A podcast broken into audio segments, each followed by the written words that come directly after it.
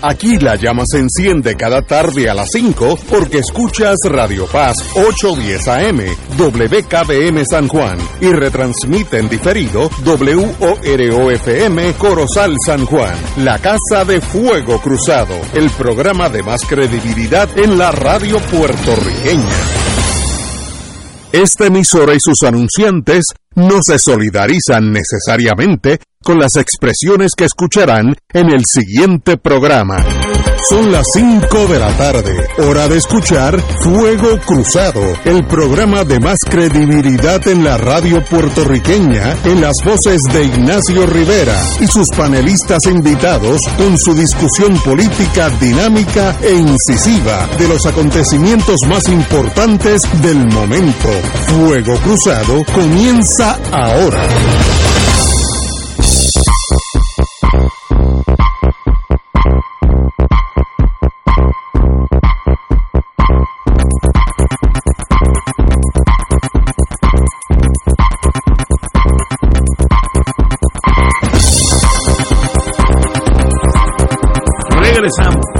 Después de 24 horas, así que empezamos en realidad. Así que hoy estamos a las 17 horas 01, aquellos, aquellos que son militares o espías, 1701. ¿Por qué la hora militar? Mire, la hora militar es bien importante porque si usted usa la, hora civil, usted no sabe, cuando yo digo a 6, de- 6, si no digo PM o M, pues puede ser 6 de la mañana o 6 de la tarde. Si digo 11, pues tú no sabes si es 11 o, o 11 de noche. Y si tú vas a disparar con artillería, bien importante, tú sacas los tuyos antes de que lleguen los otros. Así que por eso esa, esa hora, 24 horas, pues así uno sabe que si dicen las 13 es la 1 de la tarde, si tienen las 24 es las 12 de la noche, así no hay margen de, de error. Así que eso tiene una, una razón de ser, eso no hacía lo loco. Una- eso es una vagancia, no decir AM o PM. No, no, porque, ¿No porque se, se pueden mezclar el AM y la artillería empieza a, di- a disparar pensando que es AM y es PM y mata los, los de uno. Eso es importante, saber a quién vas a matar. Una vez que, Ay, Dios. una vez que tú disparas, a quién tú le estás disparando. Bueno, no voy a dejar eso porque se me sale el indio, como diría en la Junta. Pero hoy empieza la Pero noticia. viste cómo nos, re- cómo nos recibió Willy, Sí, sí, con, con Boricua en la luna. con Boricua en la luna. Ya la cosa va No. mejorando, va mejorando esto y, aquí. y- y notaste que me la sé de memoria. Eh, lo vi, lo vi. tú veas que no Lo es que al final no levantaste el puño. Ya, pero vamos con el poquito a poco. Él llega, él ya, llega. ya la sé de memoria. Lo importante es darme tiempo. Doy fe de que se la sabe. bueno, la noticia que sale ahora mismo esta tarde es que la señora ex secretaria de Educación, doña Julia Kelleher, se declaró culpable de dos cargos por conspiración luego de llegar a un acuerdo con la Fiscalía Federal. Eh, conspiración para cometer fraude electrónico y conspiración para cometer fraude en sus servicios honestos. Esto fue tras una tras una un acuerdo entre su abogada, que es de las mejores abogadas crimina- criminalistas que hay allí, que eh, María Domínguez, ex fiscal federal, muy competente eh, y sabe cómo el sistema funciona. Eh, se recomienda por la fiscalía, no, eh, se recomienda por el acuerdo, perdón, el Ministerio Público, que son la Fiscalía Federal, solicita una sentencia de seis meses de cárcel y 12 meses de confinamiento domiciliario. Eh, y Kelleher eh, recomienda que un año de libertad supervisada y que pague una multa de 21 dólares. El juez Besosa, como siempre se hace, se reserva el fallo. En septiembre que eh, él tendrá la ventaja de un estudio del oficial probatorio muy exhausto en estos casos y sencillamente pues determinará, él no está obligado ni a una cosa ni la otra, pero lo que sí se hizo para eh, honor de conocer a María Domínguez, que ella negoció y se radicó un information, que es una acusación que no va al gran jurado, va posterior, en este caso, al, al gran jurado, eh, donde se alegan ya los cargos a nivel de conspiración, que es menos que el delito sustantivo, y entonces pues el juez lo único que tendrá ante sí es dos alegaciones de culpabilidad de conspirar, no de cometer los actos en sí. Obviamente la compañera Domínguez ha hecho un buen trabajo de negociar un caso difícil, de mucha cobertura de prensa que inhabilita una negociación entre los fiscales eh, y las partes, porque todo el mundo tiene la presión de que lo están velando, pero a, a su vez expone la tragedia de Puerto Rico, que por lo menos que yo sepa, dos secretarios de educación, dos, han sido condenados por corrupción. Eh, eso no pasa en muchos países del mundo, dos en línea. Uno con el padre y otro con el hijo. Mira para allá. Oye, sí. Falta el del Espíritu Santo. Mira para que no llegue que nieto porque también dupleta. Eh, Pero es una tragedia para una nación que educación, que es lo más importante de que puede tener un país, ha tenido dos dirigentes, hombre y mujer, donde ya las- los dos, uno cumplió siete años, si no me equivoco, de cárcel por corrupción, eh, que fue el señor Fajardo, y esta señora pues ha llegado a un acuerdo, yo creo que muy hábilmente por Domínguez para que no se exponga tantos años de corrupción, de, de cárcel. Pero la moraleja es igual de triste.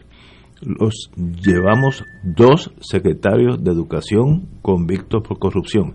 Eso es, esa es una tara del pueblo de Puer- de Puerto Rico que tiene que mejorarse o tiene que erradicarse esa tendencia, porque es en educación nada menos que el, el eje principal de un país.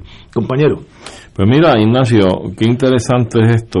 Primero, para saber si estamos hablando de la misma persona, esta abogada ex fiscal es la que mencionaban que era la nieta de Rafael Leonida Trujillo. lo es. Sí. Brillante, inteligente.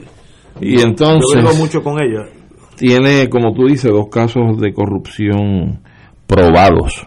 El de Fajardo criollo y el de Kelleher extranjera de Estados Unidos. ¿Ah? Para que no, no haya discrimen. Bueno, para que tú veas qué dupletita. Y como decía Marilu, Fajardo bajo el padre y bajo el hijo la de afuera. Eh, pero da, da pena, da tristeza saber, primero, que estas cosas se siguen repitiendo, estos casos de corrupción, pero sobre todo el, trayecto, el trayecto de esta señora que se dedicó a cerrar escuelas en Puerto Rico achicar la oferta para darle educación, el pan del conocimiento a nuestra juventud. Y encima de eso, precisamente se le acusa que eh, negoció una escuela y el acceso o parte del terreno de una escuela a un desarrollador a cambio de ella tener unos beneficios particulares para opcionar en una de esas propiedades de ese desarrollador y de ese desarrollo. Estamos hablando de, creo que es el desarrollo Ciudadela en Santurce, si mal no Sí, recuerdo. pero, pero. La cosa es que eh, educación no tan solo ha tenido que sufrir los desmanes de estos administradores corruptos que han tratado de desmantelarlo, sino que también tenemos una Junta de Control Fiscal desmantelando educación, recortándole fondos. Educación tenía alrededor de cuatro mil y pico de millones de dólares en su presupuesto. Ya hoy está rondando los 3.200 millones. O sea, estamos hablando de una merma de mil millones de dólares.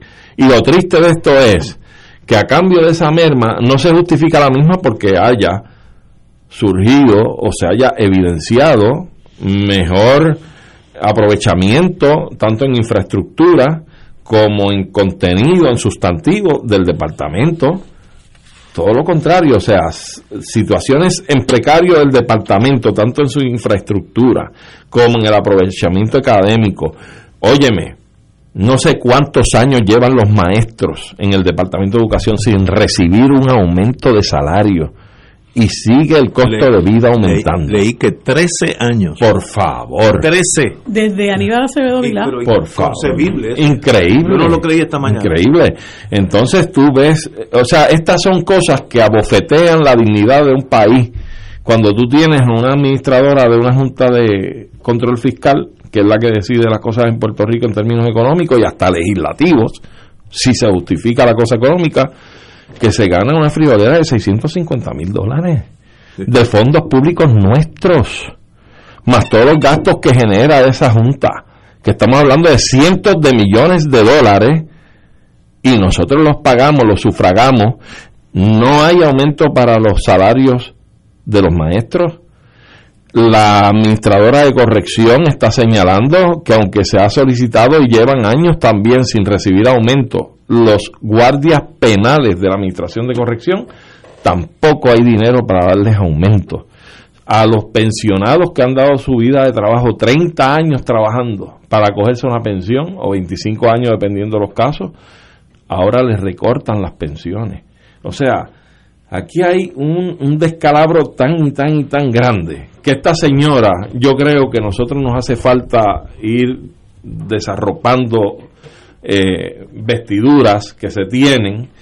Si a mí tú me dejaras yo a Julia que la ponía, no importa el tiempo que fuera, yo la ponía en una brigada, primero que el departamento recuperara las escuelas cerradas por Kelleher y la ponía ella a dirigir y a ejecutar toda una brigada de pintura y limpieza de esas escuelas porque tiene que aprenderse aquí la lección. Aquí probablemente nosotros no vamos a, a fusilar a alguien que metió las manos como Fajardo en el Departamento de Educación y se hizo de dinero, como hacen en China.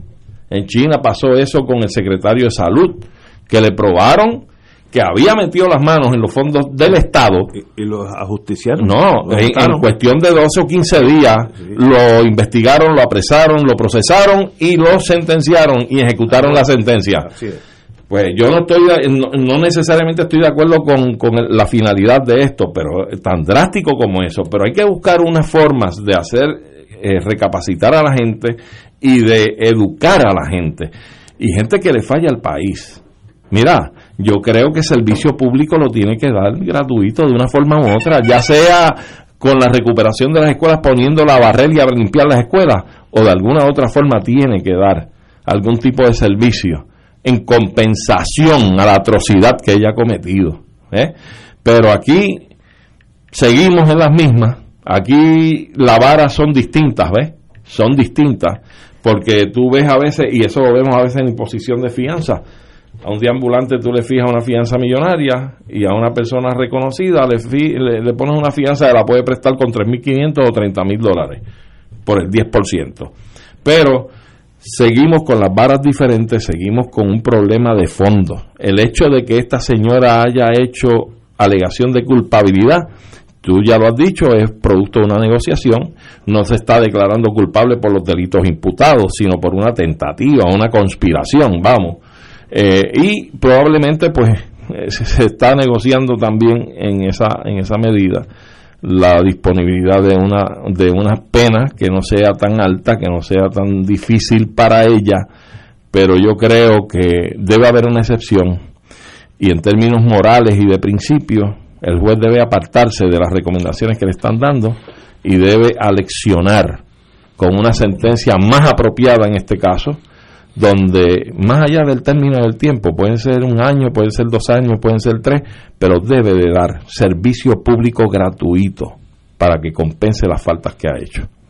Vamos a una pausa, amigos, regresamos con la compañera Marilu Guzmán. Fuego Cruzado está contigo en todo Puerto Rico.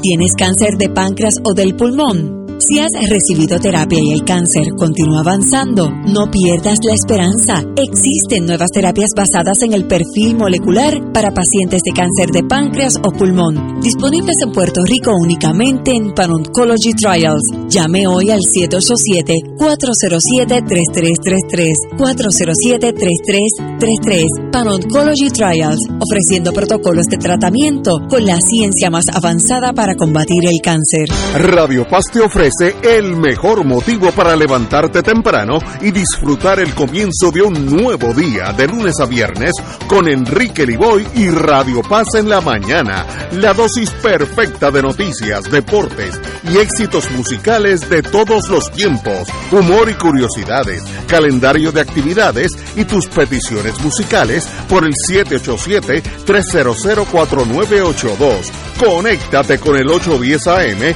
de lunes a viernes con Enrique Liboy y Radio Paz en la mañana. PSB presenta su concierto Para ti papá, sábado 19 de junio a las 7 de la noche en la Sala Sinfónica Pablo Casal del Centro de Bellas Artes Luis Aferré, con la participación de Voces de Alabanza, La Tuna Segreles y como artistas invitados Charlie Hernández, Jacqueline Capó y Beth Avilés. Todos prometen regalarle a los padres una noche inolvidable. No te lo pierdas. Para información y boletos 787-505-6677 o 787-640-4444. En Oro 92.5 FM, Radio Paz 810 y el Canal 13 estamos trabajando a tono con la emergencia que en estos momentos está viviendo Puerto Rico. Estamos ofreciendo nuestros servicios al máximo con el personal disponible según nos permitan las circunstancias. Si tiene un mensaje para ofrecer a sus asociados, clientes o personal, solo tiene que llamar al 787-349-7949. 787-552-0825 y nuestros empleados le comunicarán al personal de ventas para atender su necesidad. A nuestros clientes estén en comunicación con su ejecutivo o ejecutiva de ventas que continúan ofreciendo sus servicios como de costumbre. Recuerden los teléfonos 787-349-7949 y 787-552-0825.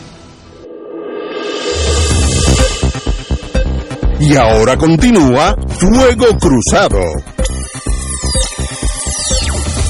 Empezamos el programa hoy indicando la, alegación de culpabilidad de la señora Julia Kelleher, ex secretaria de Educación, y antes que entre Marilu, voy a decir los cargos de- a los cuales se declaró culpable. Uno de los cargos de conspiración fue por su intervención en el contrato con la empresa Colón y Ponce. El contrato, que fue pagado con fondos federales, tenía un tope de 43.500, pero luego fue enmendado a 95.000 y en agosto del 2017 intentaron enmendarlo nuevamente a 450.000, pero eso no se logró. Eh, obviamente todos sabemos por qué esas cosas se hacen, change orders en inglés.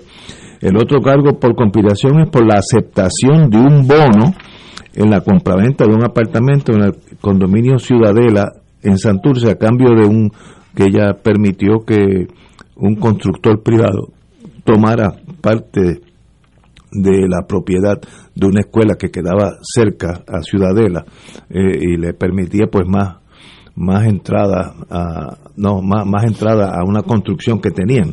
Obviamente actos de corrupción sencilla y, y- y bien tristes. Compañera Guzmán Pues mira, yo yo presumí, ¿verdad?, eh, que cuando ella, cuando salió la noticia de que ella se declararía culpable, yo presumí que algo como esto habría de pasar.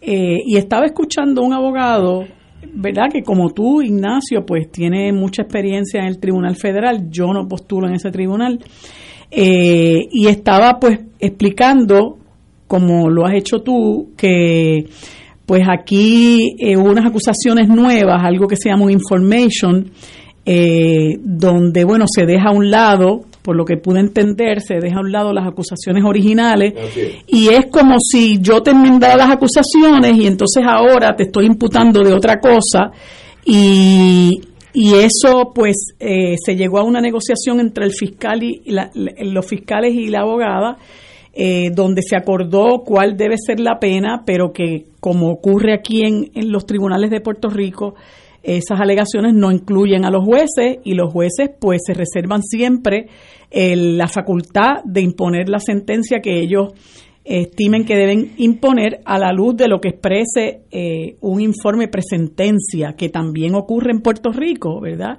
La persona que es este imputada de delito grave, pues antes de que sea sentenciada, se le refiere a un informe presentencia que lo prepara un oficial de probatoria, eh, hace una investigación, como yo digo, de la vida y milagros de esa persona y redacta un informe donde el juez lee quién es esa persona. Estaba escuchando eh, por voz de este abogado también que hay en, en la federal hay eh, la opción de parte de la defensa de preparar un memorial eh, con relación a quién es su cliente, ¿verdad? Eso Eh, es desconocido para los que postulamos aquí en San Pre-sentence memorandum, memorándum presentencia, igual que el probatorio. Ajá, pero, pero que él dice que la, la defensa tiene la, Sí, la opción de preparar algo en, pre- en beneficio de su cliente, como mi cliente es pues, Santa Teresa del, Madre Teresa de Calcuta. Tú me indicando todas las cosas por las cuales por el las juez cuales tiene que dar. ah eh, exactamente que- pero que- aquí en Puerto Rico eso no se estila Eh, eso no, no, no, no, eso no no. se estila en Puerto Rico solamente se depende del informe presentencia y bueno este eh, también decía este abogado que conociendo al como él aparentemente conoce al juez Besosa eh, las ejecutorias de Julia Kelleher como secretaria de, la- de Educación son circunstancias que el juez eh, posiblemente tome en consideración. Y pues yo creo que sí, que las debe tomar en consideración y si no, el pueblo puertorriqueño y muy particularmente las comunidades a quienes ella trató con total displicencia, con total prepotencia, con total arrogancia, eh, cerrándole las escuelas a espaldas de los reclamos que hacían estas comunidades, los maestros eh, eh, y otros per- y otros eh, verdad componentes de nuestra sociedad. Debemos estar allí el día de su sentencia y antes de eso debemos hacer la presión que corresponda en los medios para que esta señora le pague al país lo que le debe. Eh, yo creo que esta señora llegó desde el primer día a burlarse de nuestro pueblo y, y le rindió un fatal servicio al ser la protagonista del cierre de cientos de escuelas, incluyendo escuelas que estaban habilitadas para seguir funcionando. Eh, una persona que actuó con total irrespeto a, a, a, a la- a las eh, a la voluntad de las comunidades donde estaban esas escuelas, que esas escuelas son el alma de muchas de esas comunidades y las cerró inmisericordiamente, de manera implacable. Eh, la forma eh, arrogante en que se comportó eh, con los maestros, eh, eh, obviamente porque es una persona que, como yo siempre sostuve, no tiene ningún vínculo afectivo con este país y ella venía con una agenda. Eh, yo creo que un secretario de educación tiene que tener eh, amor por lo que hace y tiene que tener un vínculo que lo una al al pueblo al cual le está sirviendo. Ella nunca tuvo eso, nunca lo tuvo. Eh, y se menciona, y hay que mencionar incluso, que Julia Kelleher eh, concedió un billón de dólares en contratos en, la, en el Departamento de Educación y no fue quien para mejorar las condiciones de empleo y salario de los componentes del sistema de educación pública. Así que Julia Kelleher no puede servir seis meses de cárcel. Nosotros tenemos que exigir que Julia Kelleher pague lo que nos debe. Y si es posible requerirle al juez que le imponga el máximo, es lo menos que Julia Kelleher le debe a este país. Eh, y, y, y claro, eh, es importante lo que se señalaba ahorita, ¿verdad? Que, que eh, esta señora es nombrada por Ricardo Rosselló y tiene la, la triste distinción de ser la segunda secretaria de Educación que va presa y que es convicta por corrupción y que el primero pues fue eh, Víctor Fajardo, nombrado por el padre de este otro corrupto, eh, Ricardo Rosselló, nombrado por Pedro Rosselló, que pues le fue mucho mucho peor porque obviamente su caso eh, era mucho más grave eh, y no tuvo la oportunidad de siete años le impusieron y no tuvo la oportunidad de llegar a las negociaciones a las que ha llegado eh, Julia Kelleher, pero no hay duda de que Julia Kelleher, Julia le faltó el respeto a nuestro país, es una corrupta y debe pagarle al pueblo lo que le debe. Así que mi llamado es a que el pueblo se levante, a que el pueblo le exija, a- al- le reclame, mejor dicho, le reclame al juez Besosa que imparta justicia a nuestro pueblo y que la ingrese eh, por el tiempo más eh, el tiempo máximo posible porque lo que ella le hizo a nuestro pueblo realmente nunca lo va a poder reparar. Ahora, Marilu, este Víctor Fajardo llegó a otros arreglos en el proceso porque según se sabe, él tenía una cantidad extraordinaria de dinero. mil dólares No, no, tenía, no. ¿no? Y hubo La acusación es 4.7 Ah, millones. Mira para allá. Estabas correcta en los Los 400. cuatro. Empezaba Pero le faltaban una comita y unos ceritos más. Pero ciertamente a él se le ocupa un dinero, no tan solo en la oficina de secretario de Educación, entrega a otros en su casa, pero también se sabe que hubo otros que no aparecieron y que también se mantuvo una propiedad no sé si una o dos propiedades de las que tenía. Y en fin, él tiró una manta, yo voy a levantar las manos, pero asegúreme en esto y lo otro, y, y- y se fue. Pero pues tenía que cumplir, y tenía que cumplir, la sentencia fue de siete años, ¿verdad? Este, yo recuerdo que hubo una gran disputa, una gran discusión por si se ponía o no se ponía el, el retrato en la galería de secretarios en el Departamento de Educación. Yo, Y los cientos de diplomas que había Sí. firmado. y yo, yo honestamente creo que una persona que desfalca al país, al sistema, a la fe pública, a la confianza pública, este, de esa forma no merece estar en una galería. Eh, tal vez una placa que diga aquí iba el retrato de quien fuera secretario de educación y que fue convicto por robar los dineros del pueblo de Puerto Rico y la educación del país y se llamó Víctor Fajardo. Eso tal vez sí, para que llenen el hueco ¿eh? y para que hagan honor a la historia, pero ponerle la foto no. ¿ves? Así es que yo creo que deben tomar medidas para el futuro para que las cosas se hagan como deben ser correctamente. Wow, ya que estamos en educación, vamos a terminar esta ronda con otro tema que tiene que ver con educación. Eh, el señor gobernador defiende las expresiones de, la- de su secretaria sobre vender recintos de la UPR. El gobernador afirmó que la secretaria de Gobernación, doña Noelia García, fue sacada de contexto de un audio que circula en las redes sociales en la cual se le escucha abogando por el cierre y venta de recintos de la UPR. Eh, cito al señor gobernador, yo escuché la totalidad del sonido, me enteré de todo lo que se discutió y estaban realmente hablando de gastos que tiene la universidad y no estaban abogando por un cierre. Ella lo usó como un ejemplo de ahorros que se pueden dar. El plan del gobierno es claro. El plan del gobierno establece que no queremos un cierre de ninguno de los recintos, que tampoco queremos una reducción de la oferta académica. Eh, lo único que sí, si acaso se favorece, es que haya ahorros en gastos administrativos, como consolidar el área administrativa de algunos recintos, etcétera, etcétera. Bueno, Y- sí, Este, este es de la escuelita de Biden. nos vamos a eso. Ah, y, no oye, toca, y no toca la, la administración de la universidad, que según lo que lo que denuncian miembros del, del, eh, del representantes a la, a la Junta de Gobierno, eh, hay muchísimos empleados de confianza que se ganan un montón de dinero y Haddock nos recorta. Pero si, e- si esta señora fue sacada de contexto, que me acuerdo de unos, de unos comentarios que hace el profesor Jorge Schmidt Nieto en Twitter, que es profesor, dicho sea de paso, del recinto universitario de Mayagüez, él dice, cliché del día, me sacaron de contexto. Ese es otro cliché del que echa mano eh, eh, Pierluisi para tratar de subsanar la metida de pata que ha dado su secretaria de la gobernación.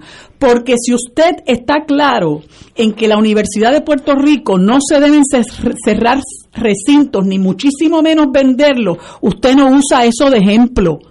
Ahora, como ella no tiene ningún tipo de compromiso con la universidad, le sale natural decir, porque yo la escuché decir, bueno, eh, ¿por qué tiene que haber 11 recintos y no cuatro? Digo, yo no sé, puedo yo estar hablando a lo loco, pero como si fuera mi compañía. Eso fue lo que dijo esta señora. Y esta señora tiene que estar clara de que ella ni puede estar hablando a lo loco, ni esa es su compañía.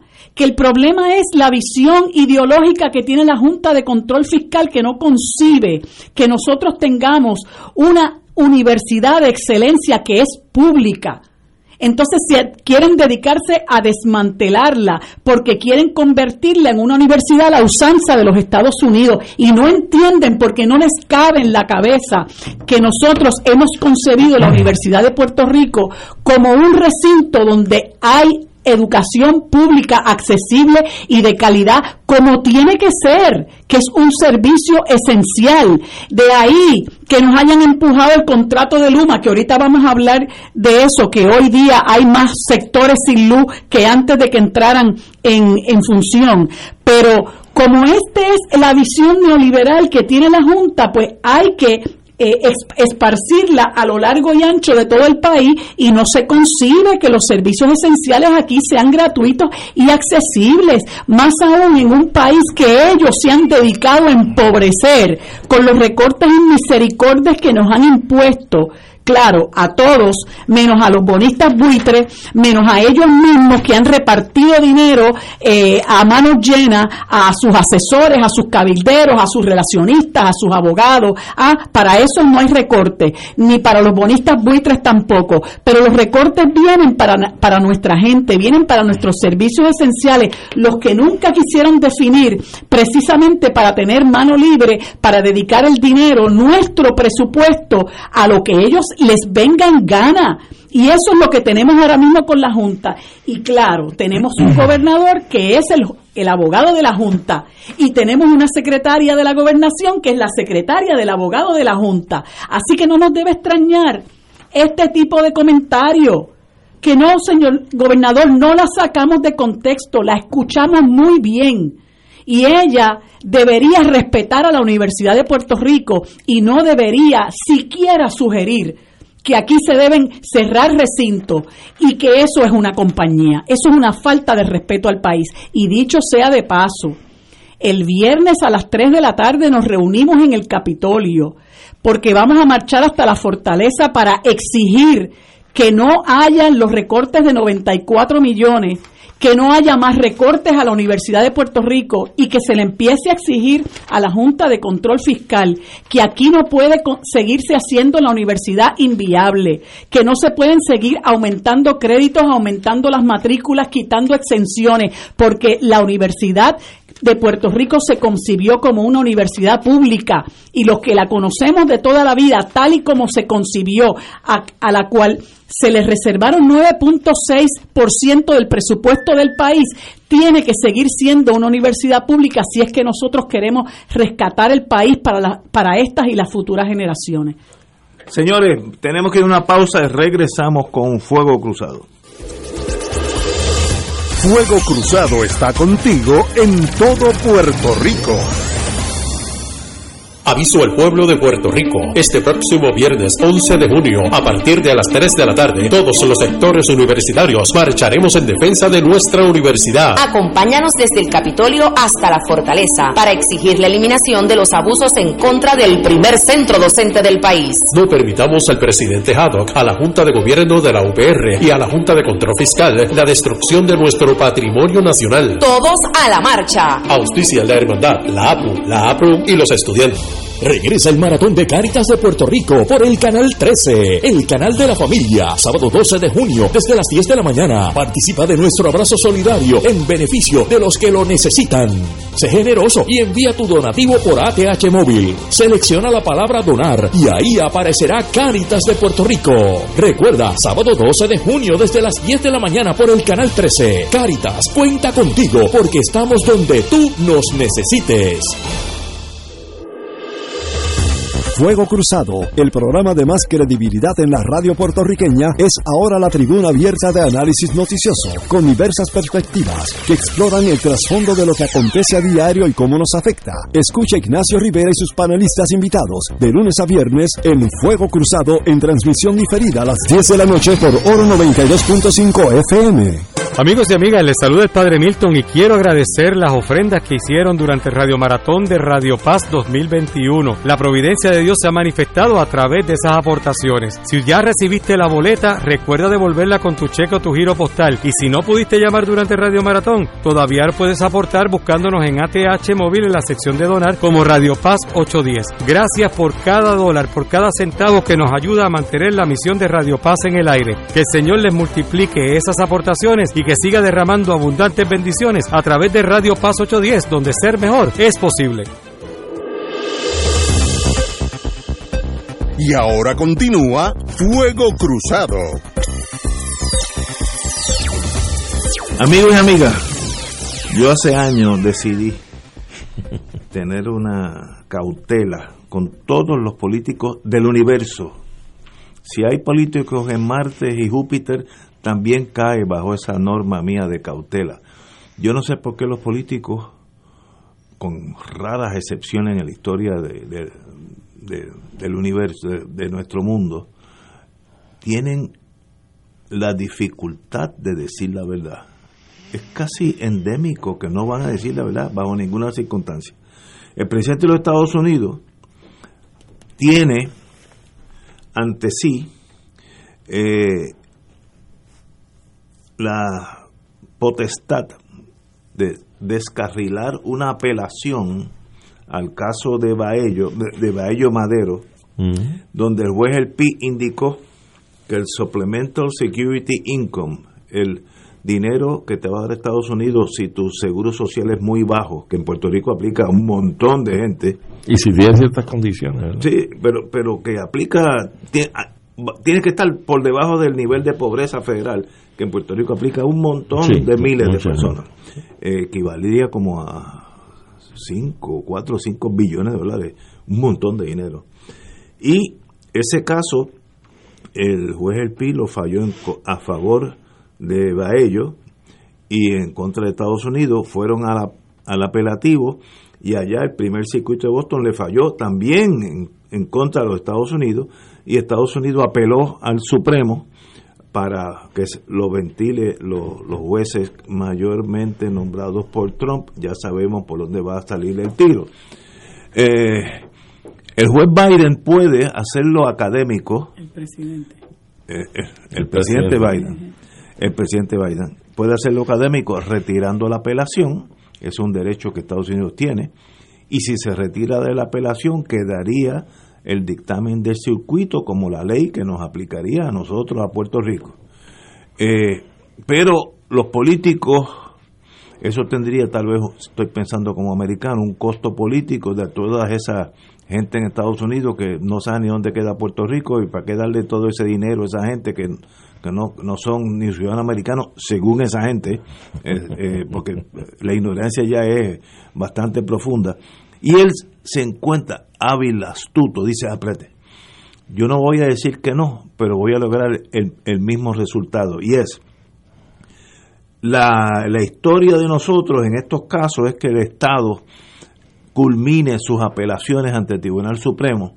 Por tanto, por tanto yo no voy a, a retirar el caso en apelación en el Supremo para que así sea el, el, Supremo el que falle finalmente sobre este issue, porque el Congreso es el que tiene que reunirse y pasar una legislación a esos efectos. Por tanto, yo voy a tratar de derrotar el caso que ya se ha ganado en Puerto Rico en el distrito y en el circuito yo, yo, Estados Unidos, voy a tratar de derrotarlo ante el Supremo, que tiene una gran posibilidad, ya que es un tribunal de Trump antilatino, vamos a ponerlo así de claro. Y esperemos que una legislación de nuestro Congreso pues le dé a los puertorriqueños el dinero que merecen. Esa es una forma elegantísima de no hacer nada. Así que podemos contar que cuando llegue ese caso ya está en el Tribunal Supremo de los Estados Unidos mi apuesta, una botella de vino a los que quieran apostar, es que van a fallar a favor de Estados Unidos y en contra de, de Baello, que quiere decir Puerto Rico. Y entonces caería, según Biden, bueno, pues ahora le toca al Congreso. En el Congreso eso no va a pasar como ley. Necesitas mayoría en la Cámara y el Senado. En el Senado, que lo dominan los republicanos, jamás va a pasar esa legislación. Jamás. Es imposible. Bueno, han pasado legislación eliminando eh, los derechos de los inmigrantes. Eh, eh, así que imagínate esto. Estados Unidos, la alegación, que no es totalmente ilógica, es el SSI, Supplemental Security Income, no es parte del seguro social, que es un seguro. Por ejemplo, yo recibo Social Security porque yo aporté con mis, en mis años mozos y ese dinero me regresa, como, como una pensión cualquiera. A los años hermosos ahora. Exacto.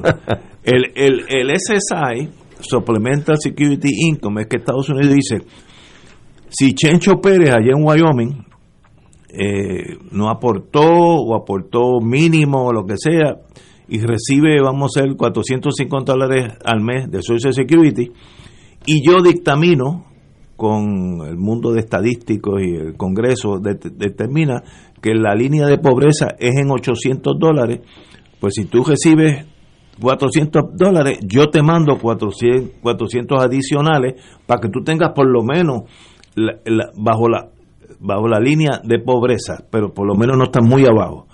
Ese dinero no es del Social Security, ese es un dinero de una aportación especial, como igual que cuando Estados Unidos va a hacer un portaaviones, levanta el dinero y, hace el portaaviones. Así que como no es un derecho que tú tienes y yo puedo discriminar contra los territorios, porque lo hemos dicho mil veces desde los casos insulares, pues ustedes allá abajo se quedan dados porque yo no voy a darle más dinero a Puerto Rico.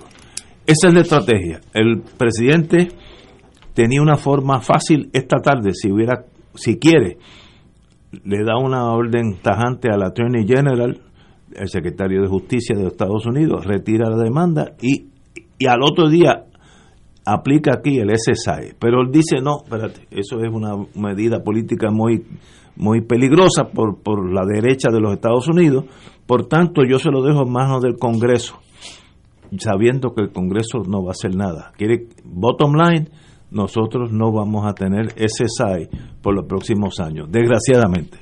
Pues mira, Ignacio, aquí tienes otra radiografía, es más un retrato, esto es un retrato hermoso, de Da Vinci. Yo estoy cansado de decirles a ustedes en distintas ocasiones que los políticos norteamericanos son todos iguales, igual que los rojos y los azules aquí, son igualitos.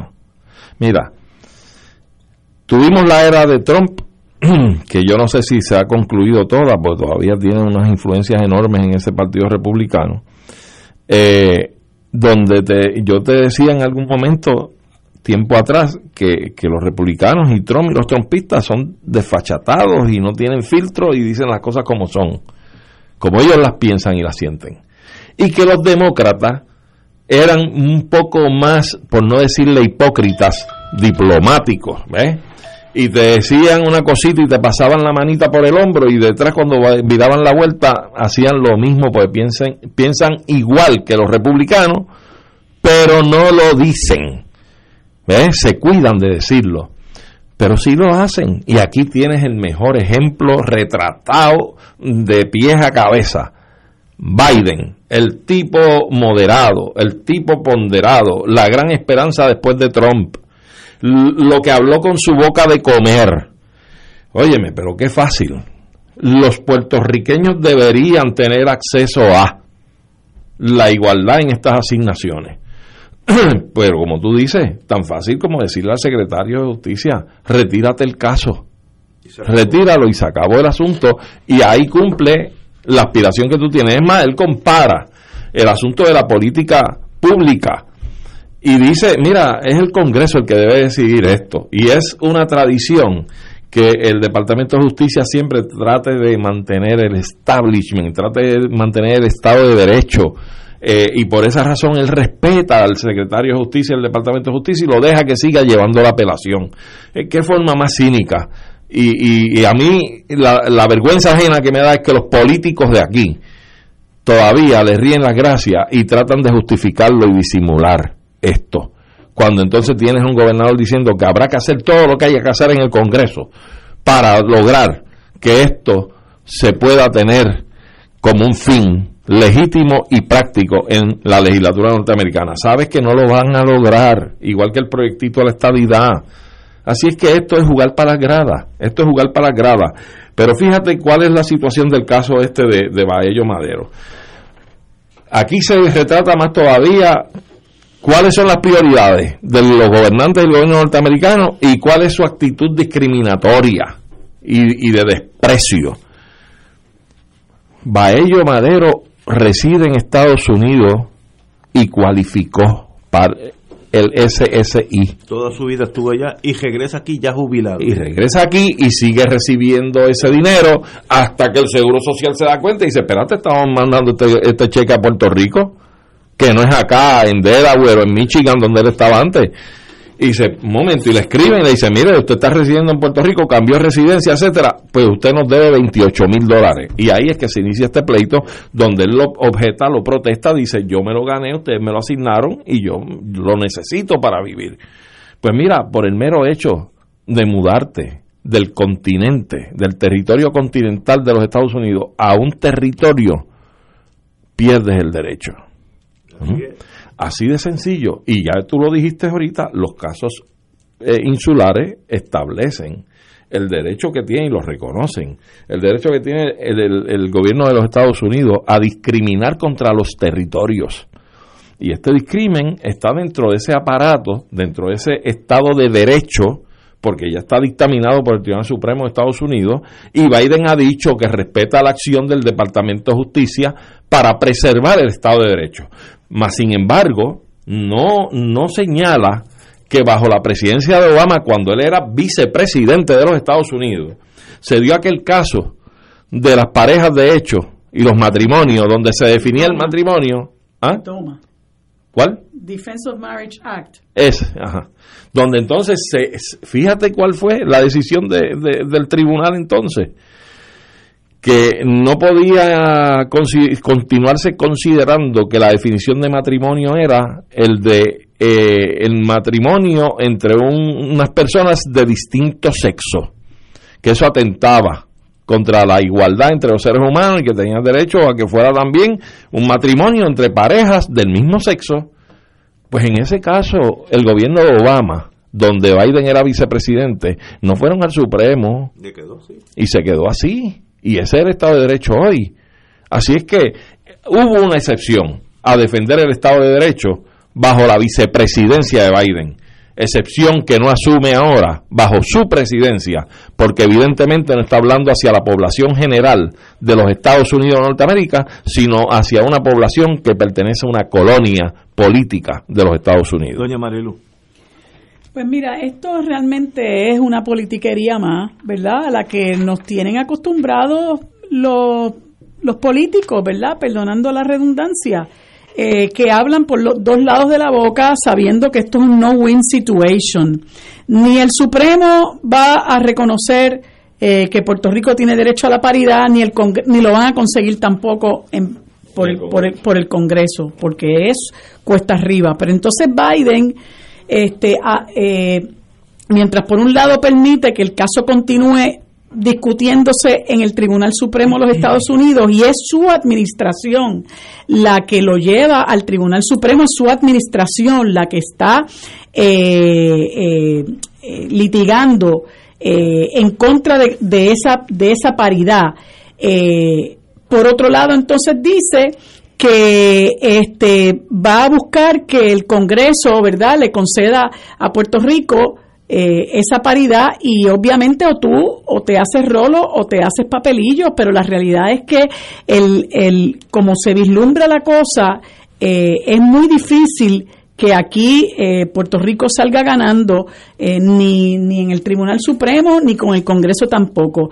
Y a fin de cuentas, bueno, esta es la trampa en la que nosotros nos encontramos, precisamente porque cada día nuestra población es más y más y más y más dependiente de estas ayudas federales, ¿verdad? Nosotros no vemos en la, independientemente, ¿verdad?, de que haya eh, países soberanos que tienen eh, problemas eh, de, distribución de la riqueza, de, la, de justa distribución de la riqueza, y haya otros que sí hayan emprendido ese camino hacia distribuir de manera más equitativa los recaudos que reciben, independientemente de que eso ocurra en, en, en diferentes países, dependiendo de cuál hablemos, la realidad es que nosotros tenemos las manos atadas porque este es un país donde lo que se ha hecho por muchas décadas es condenar a la gente a la dependencia, condenar a la gente a la pobreza, condenar a la gente a la cultura de esa dependencia, condenar a la gente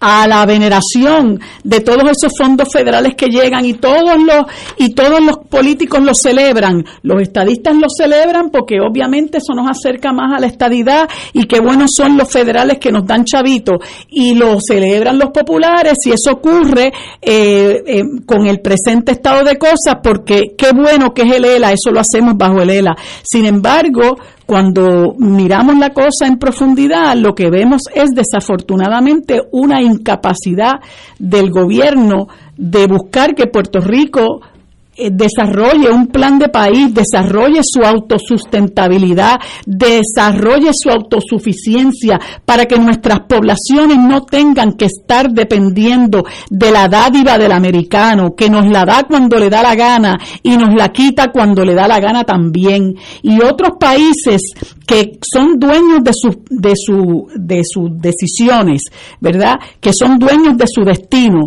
utilizan los poderes que tienen para generar el el plan de desarrollo económico necesario para crear esa autosuficiencia. Nosotros lamentablemente no lo hemos podido hacer y estamos en este pantano, en esta arena movediza donde ya tenemos eh, el fango hasta la nariz eh, y ahora nos enfrascamos en, en esta discusión eh, que pues que, que, representa como yo decí, como mencioné ahorita un no win situation para los puertorriqueños. Y yo creo que esto es una experiencia que nos debe enseñar a nosotros de cuál es el camino que nosotros debemos tomar. Porque usted puede decir ah qué bueno nosotros debemos ser estado porque no vamos a tener ese problema porque como estado nos van a extender la aplicabilidad de esa de esa ayuda pero ¿qué le garantiza a usted de que usted no siga siendo pobre? Usted va a seguir dependiendo de la dádiva federal y nosotros necesitamos fortalecer nuestra economía, para crear las condiciones para que la gente no pase necesidad, para que no tengamos que ser cada día más dependientes de otra potencia, de que nos dé dinero, de que nos suelte las migajas que nos quiera soltar, porque es importante señalar, esto lo comentaba el otro día Daniel Santamaría, economista de, de Espacios Abiertos, que a nosotros se nos olvida que aquí hay corporaciones estadounidenses que se llevan 30 mil millones de dólares al año sin pagar contribuciones y si nosotros tuviéramos la capacidad para imponerle contribuciones mínimamente a esa gente, nosotros resolveríamos un montón de problemas y no tendríamos que estar esperando que el americano nos extienda la mano y nos suelte las migajas que nos quiere soltar mientras por otro lado nos está saqueando. Sobre ese espejismo que tú planteas, de la psiquis que pueda crearse en la gente de que siendo Estado, pues estas dádivas serían unos derechos adquiridos que llegarían.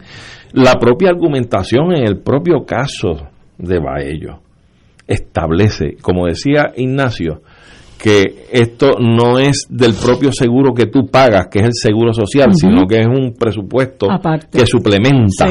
Eh, pues el mismo caso va ellos argumenta eh, para una población muy reducida, pero gente no vidente gente incapacitada. exacto exacto. Pero entonces el, en el mismo caso el gobierno de Estados Unidos argumenta y dice no es justo y podemos discriminar porque estaríamos eh, suplementando ese ingreso del seguro social a una población que no paga contribuciones, federales. ¿ah? Entonces, aquí el liderato de la anexión nunca le ha explicado al país cuánto es que se va a pagar de contribuciones federales y cómo esa imposición de tributación federal va a reducir al país en su mayoría sobre un 80% a la pobreza a la pobreza, porque lo, lo ha dicho la misma oficina Del del GAO. GAO, Sí. que de imponerse contribuciones federales a Puerto Rico como Estado, Puerto Rico como Estado no podría recaudar ingresos para, Para sostener su gobierno claro. estatal. Claro. ¿eh? Y estos individuos que viven de la mentira y de la ilusión no le dicen al país la verdad. Claro. ¿eh? Ahora que se la digan y se la expliquen Ni y se la demuestren, a ver si van a tener 52%. Claro. Y ni hablar también de los beneficios que reciben unas corporaciones que son tratadas como corporaciones Sí. foráneas, que no pagan impuestos en el país, que una vez tengan que empezar a tributar porque pierden su condición de corporación foránea, podrían irse del país también. Yo por eso siempre le digo a la gente, mire, recurra a ese estudio del GAO. Eso no lo hizo el Granma. Eso no es un estudio que está publicado en Granma. Eso es el General Accountability Office de los Estados Unidos y eso se hizo en el 2014, tampoco hace tanto tiempo y son eh, eh, hallazgos que, que, que son vigentes, que están vigentes, porque es una realidad fáctica que Puerto Rico con su condición, que hoy es peor que cuando se hizo el, el, el, el estudio en el 2014, no cuenta con las condiciones para pagar contribuciones federales y contribuciones para el Estado también. Y eso obviamente va a crear una condición eh, paupérrima para el Estado puertorriqueño que lo va a hacer inviable. Pero de nuevo, aquí eh, hablando de los politiqueros, le dan una serie de información al país, que el país, pues, perdón, le, le ocultan una serie de, de información al país, que si el país la conociera, tendría unos elementos de juicio para decir, caramba, ven acá, pero eso me conviene,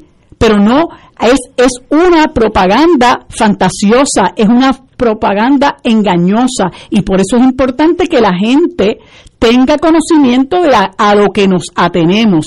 Ahora cuando venga el tablazo del Tribunal Supremo Federal, como puede preverse que venga, entonces vendrán los estadistas a politiquear con el asunto y dirán, ve, como cuando seamos Estado, lo vamos a recibir. Mira, en el ELA no lo podemos recibir. Y así nos tienen, ¿no? Eh, eh, buscando la manera de, de arrimar la brasa a su sardina. Antes de ir a la, pausa, a la pausa, mi crítica más profunda al presidente Biden por ser un político más en este asunto, yo en otras cosas estoy totalmente de acuerdo con él, pero en este asunto es estrictamente lo que ellos mismos llaman little politics, las políticas chiquitas.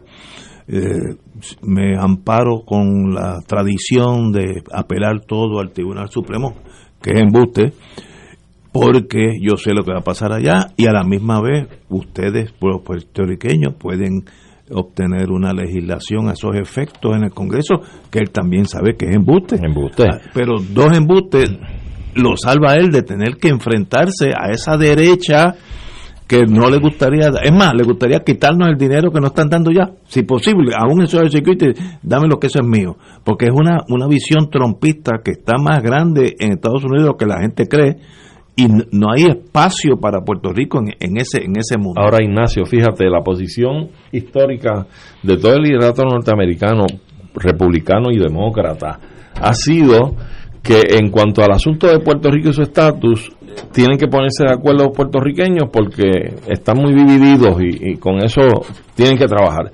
¿Cuál es el temor del sector anexionista? Con ponerse de acuerdo con los otros sectores ideológicos del país para llevar a cabo un proyecto como el que tienen presentado en el Congreso Nidia Velázquez y esta otra muchacha Alexandria Ocasio, eh, para que todos nos pongamos de acuerdo y podamos ir allí al Congreso a decirles y exigirles, mire, estas son las opciones que ha trabajado una Asamblea Constitucional de Estatus en Puerto Rico, estas son las definiciones de cada una de estas opciones. Y estamos presentando, presentándoselas a ustedes para que nos indiquen de estas opciones cuáles ustedes aceptan, cuáles no, qué definiciones aceptan, cuáles rechazan, para nosotros decidir el asunto porque los estamos convocando y obligando a que den cara y vamos a resolver esto ya el sector anexionista, o sea, lo- a los norteamericanos tú le tienes que crear la crisis para que respondan. Mientras tú sigas arrodillado, mientras tú sigas suplicando, no te van a tener respeto. Y eso no lo entiende el liderato anexionista en Puerto Rico. ¿Tú sabes a qué le temen? ¿Por qué no quieren hacer ese enfrentamiento? Porque temen que le salga el tiro por la culata y que de frente le digan nosotros no vamos a, no hay un proyecto en nuestra política interna de anexar ningún otro territorio la estadía no puede jugar ¿eh? o si vas a vender la, la estadía te la voy a vender como es linda y lironda con el inglés ¿ah? con las contribuciones y dile la verdad a tu país para que tú veas que la estadía no sale así es que le tienen ese temor lo que pasa es que esa camarilla vive de esos cuentos y de esas ilusiones. Vuelvo y le doy F al presidente Biden por esta última jugada en segunda, lo sacamos a mitad de base, quiero decir. Dale F a Pierluisi también y a Romero. No, ellos, son, ellos se Doble ellos vieron en la prensa lo mismo que nosotros vieron, ellos no tuvieron consulta, esto es estrictamente Biden, su política demócrata y las elecciones midterm que vienen ahora en un año, que ahí sí que es importante para Biden. Y los tres Ese es el juego de Y los tres monitos de ojo, boca y oído. No, Puerto Rico es irrelevante en ese mundo de Biden, irrelevante, pues totalmente irrelevante, como si no existiera. Pues vamos a crear problemas. Vamos, 18 horas, vamos a una pausa y regresamos con Fuego Cruzado. Fuego Cruzado está contigo en todo Puerto Rico. Aquí la llama se enciende cada tarde a las 5 porque escuchas Radio Paz 810 AM, WKBM San Juan y retransmite en diferido WOROFM Corozal San Juan, la Casa de Fuego Cruzado, el programa de más credibilidad en la radio puertorriqueña. Por más de un siglo, juntos hemos encontrado en la YMCA de San Juan un lugar seguro donde desarrollar nuestro potencial. Aquí encuentras una variedad de programas deportivos, educativos y de bienestar, como gimnasio, yoga, natación, baloncesto y centro preescolar. En la YMCA te fortaleces física y mentalmente y floreces. Redescubre hoy todo lo que la Y tiene para ti. Visita ymcasanjuan.org. Buenos días familia. Es la casa a la que siempre puedes llegar sin invitación. A las 10 de la mañana, Judith Felicie es tu anfitriona para conversar sobre medicina, psiquiatría de niños y adolescentes, artes, derecho, valores y fe. Todos los días por Radio Paz 810 AM. Buenos días familia. Donde una conversación parece demasiado corta. Buenos días familia. De lunes a viernes por Radio Paz 810 AM.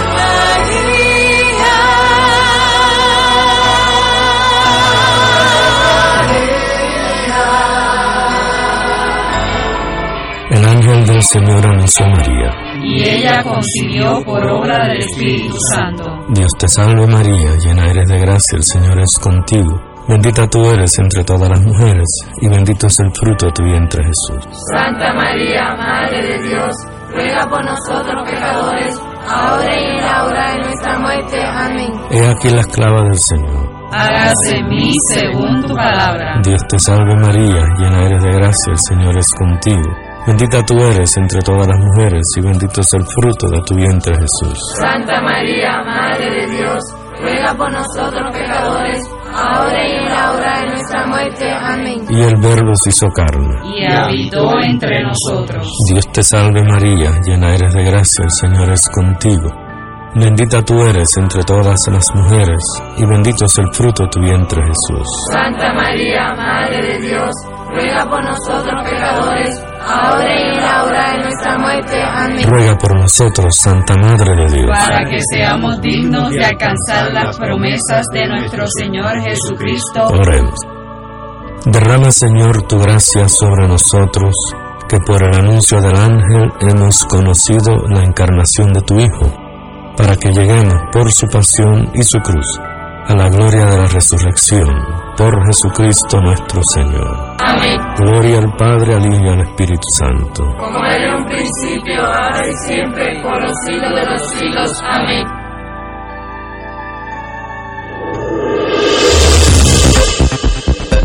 Y ahora continúa Fuego Cruzado.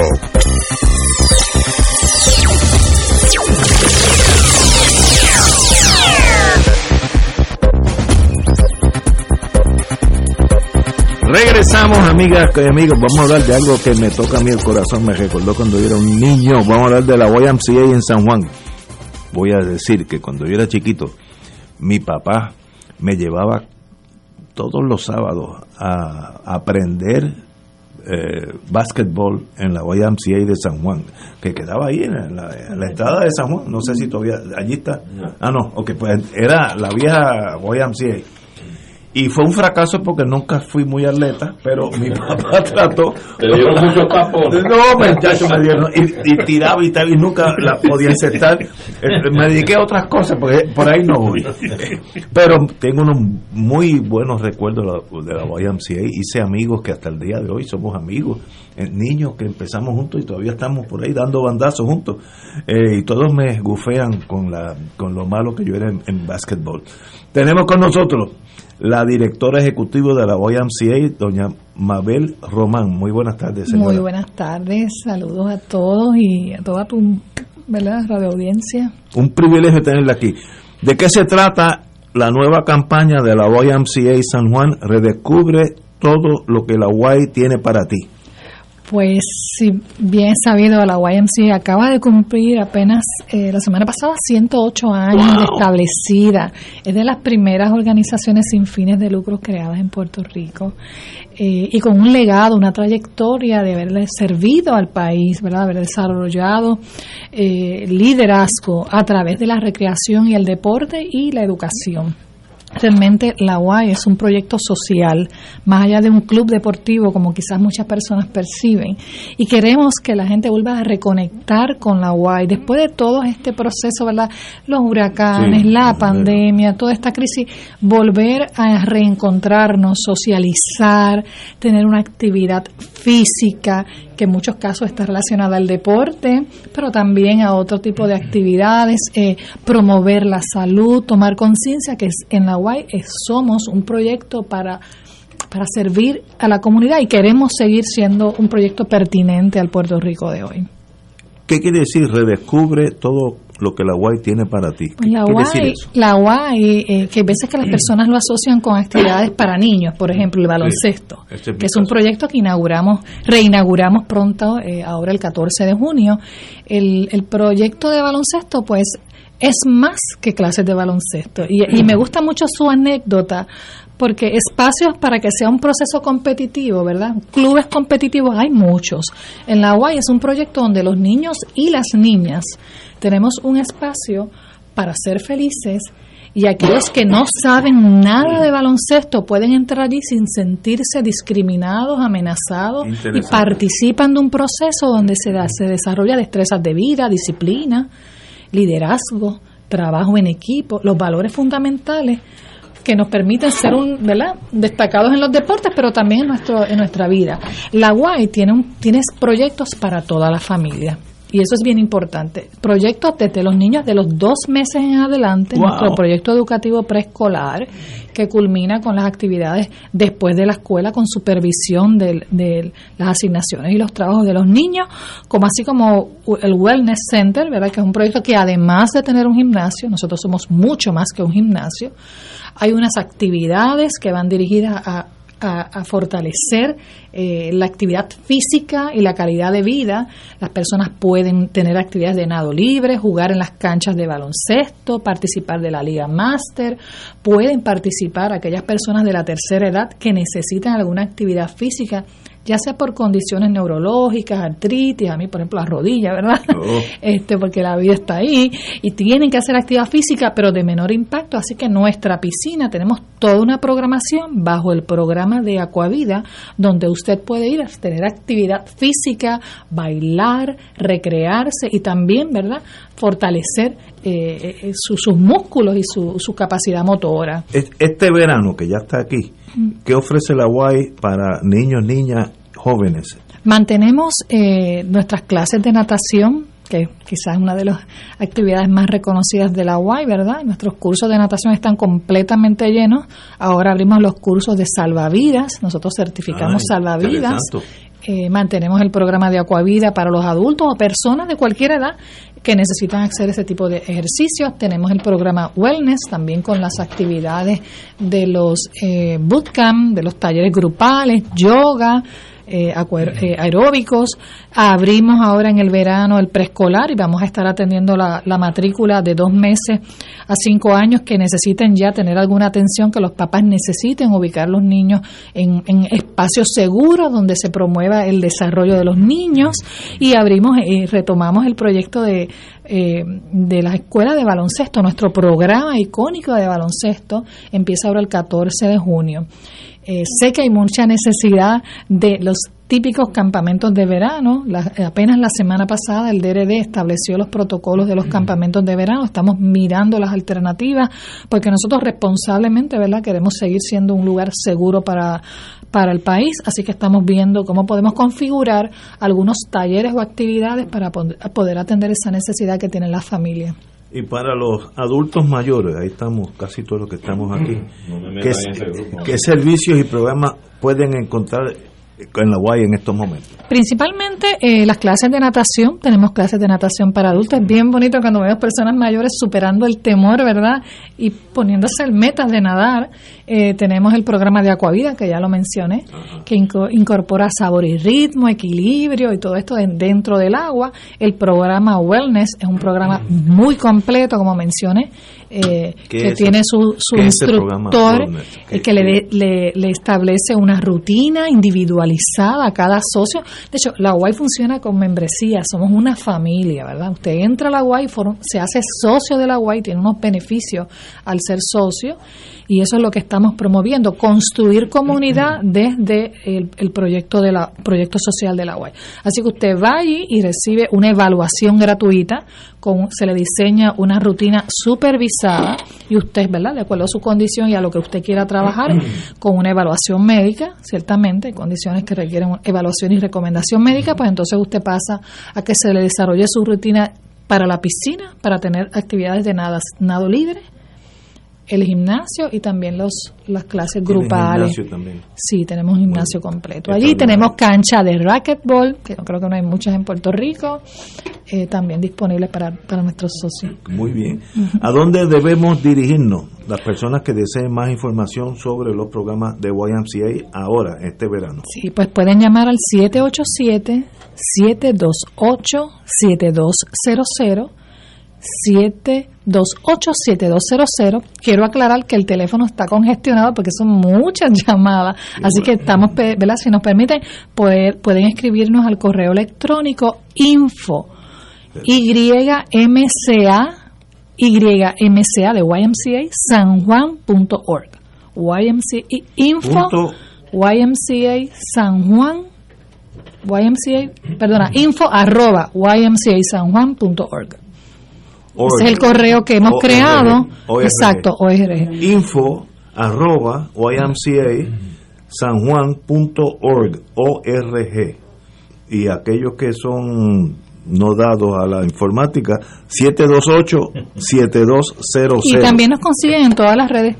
¿En dónde se encuentran localizados la, la eh, cerquita a pasos de la estación del tren urbano del ah, Sagrado Corazón, sí, eso es casi la parada. Sí, sí, ahí hay una curvita que uno coge para Exacto, ahí estamos. El fanguito, Ajá, allí mismo. Muy bien. Y contamos con estacionamiento, así que tienen todas las pues, facilidades. Y una preguntita que le voy a hacer bien breve. Eh, por casualidad la entidad YMCA en ocasión anterior ha estado en algún tipo de convenio con otro tipo de institución que tienen matrículas, etcétera? Continuamente, de hecho, eh, históricamente han tenido acuerdos, ¿verdad?, con la organización Alumni para las actividades de baloncesto. Eh, y así como... O sea, que se le puede llamar para explorar. Sí, ahora mismo eh, colaboramos, ¿verdad?, con algunas organizaciones sin fines de lucro. Tenemos un programa de becas para nuestros niños y niñas y adultos de comunidades, ¿verdad? Que porque no queremos que ningún niño se quede fuera de la UAI por, el tema del dinero, que ese no sea el obstáculo.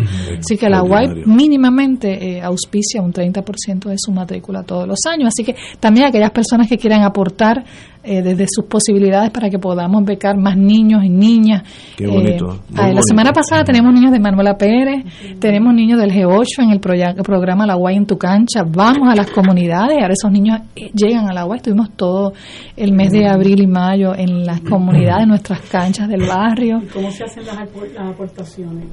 Se pueden comunicar con nosotros y pueden decir, pues mira, yo quiero becar X cantidad de niños y se crea el fondo de becas. Tenemos varias personas, instituciones que aportan eh, y nosotros también desarrollamos algunas propuestas eh, a fundaciones, organizaciones privadas y al propio gobierno también, por ejemplo, el Departamento de Recreación y Deportes nos auspició estas estas intervenciones que le llamamos la UAI en tu cancha. 728-7200, 728-7200 o info arroba ymcasanjuan.org. Mabel, un privilegio tenerla aquí. No, para mí. Y queremos dejarle saber que cualquier cosa que usted tenga de la YMCA que necesite que salga al aire, cuente con nosotros el día que sea. Y ustedes, bueno, anímense y vayan para allá para hacer algo ah. desde la UAI. Habrá un curso geriátrico para los baloncelistas flojos. Pues se sorprenderá. Tienen que ir a los masters allí por las tardes, que se quedan eh, bien tarde. Fue un privilegio, Mabel. No, privilegio. Y cualquier cosa que necesites de la YMCA que te podamos ayudar, estamos más, más que a tu orden. Un privilegio. aprecio mucho. Bueno, muchas bendiciones. Cuídense. Vamos, a una pausa, amigos. Fuego Cruzado está contigo en todo Puerto Rico. ¿Tienes cáncer de páncreas o del pulmón?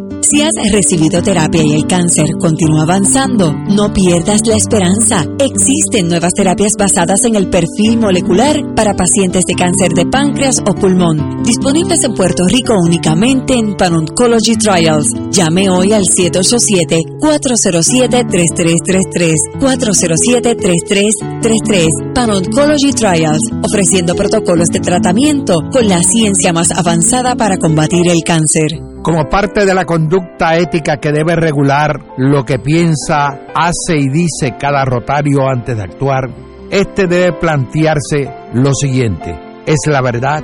¿Es equitativo para todos los interesados? ¿Crea buena voluntad y mejores amistades? ¿Es beneficioso para todos los interesados?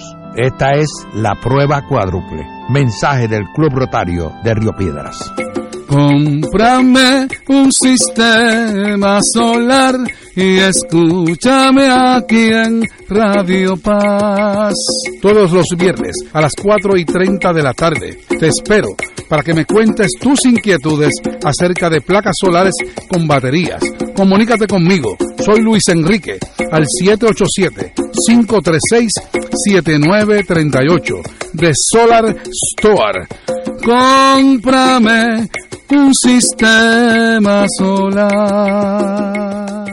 PSB presenta su concierto Para ti papá, sábado 19 de junio a las 7 de la noche en la Sala Sinfónica Pablo Casal del Centro de Bellas Artes Luis Aferré, con la participación de Voces de Alabanza, La Tuna Segreles y como artistas invitados Chali Hernández, Jacqueline Capó y Beth Avilés. Todos prometen regalarle a los padres una noche inolvidable. No te lo pierdas. Para información y boletos 787-505-6677 o 787-640-4444. Radio Paz te ofrece el mejor motivo para levantarte temprano y disfrutar el comienzo de un nuevo día de lunes a viernes con Enrique Liboy y Radio Paz en la mañana. La dosis perfecta de noticias, deportes y éxitos musicales de todos los tiempos, humor y curiosidades, calendario de actividades y tus peticiones musicales por el 787 300 4982. Conéctate con el 810 AM de lunes a viernes con Enrique Liboy y Radio Paz en la mañana. Todos los miércoles a las 4 y 30 de la tarde no se pueden perder el programa Tu Conciencia Económica PR, un programa de análisis de noticias de la economía local e internacional para que tomes tus decisiones financieras con conciencia con el experto Roberto Berríos. Todos los miércoles a las 4 y 30 pm por Radio Paz 810 AM y por Radio Paz 810.com. Tu Conciencia Económica PR, proveyendo tranquilidad, transfiriendo tu riesgo. Y ahora continúa Fuego Cruzado.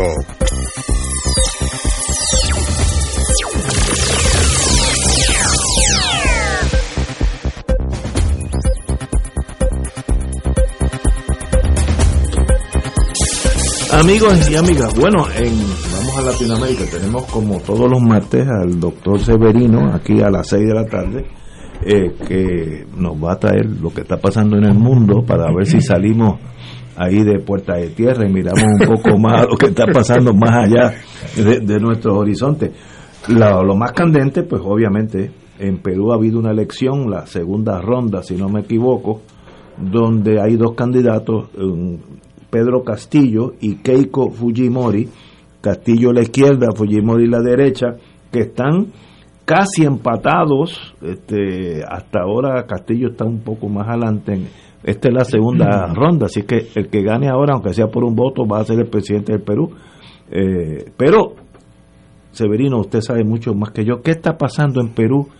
¿Qué motiva esta, este empate que es sorprendente para mucha gente? Eh, y, ¿Y qué pasa en términos políticos en Perú en este momento? Bueno, sí, muy buenas tardes. Gracias siempre por invitarme. Un placer estar aquí con ustedes. Eh, pues Perú está viviendo un proceso interesantísimo en este momento. Esta elección no es una elección cualquiera en muchos sentidos. Eh, obviamente hay una eh, lucha de visiones, eh, de modelos económicos distintos, de, visiones eh, sociales di- distintas. Por un lado, pues Keiko Fujimori, eh, por otro lado, pues finalmente este también eh, repuntando hacia la victoria el profesor Pedro Castillo. Eh, ¿Cómo se llegó allí? Pues hay que decir antes que Perú vive una crisis muy seria de distintas aristas. Perú vive una crisis política, ¿verdad? Ha vivido momentos de mucha inestabilidad en los últimos años con distintas deposiciones de presidente y eso ha ocasionado una fragilidad del sistema político, una gran desconfianza. Eh, vive también por consecuencia de la pandemia una crisis económica muy aguda que ha develado, ¿verdad? Este, y ha multiplicado el efecto de la desigualdad y de la falta de acceso de mucha gente a servicios médicos eh, de, de calidad.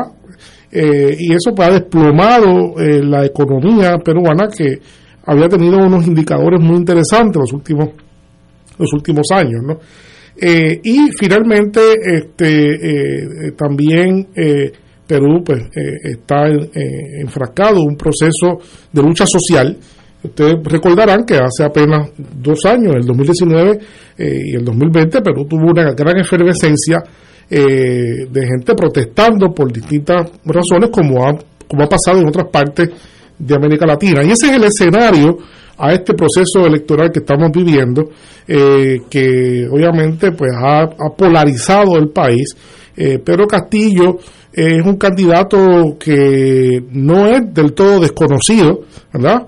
Porque fue, el, fue la persona que encabezó una huelga de maestros en el 2019 precisamente, con una huelga muy grande, una huelga que le valió mucha mucha presencia y mucha proyección pública, eh, pero como candidato a la, a la presidencia fue otra cosa que las encuestas ni lo daban por, por, por mencionado.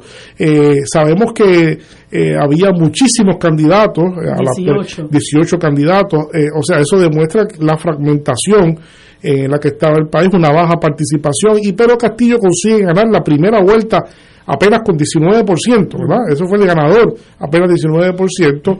Keiko Fujimori eh, eh, eh, creo que sacó un 13-14%, ¿no?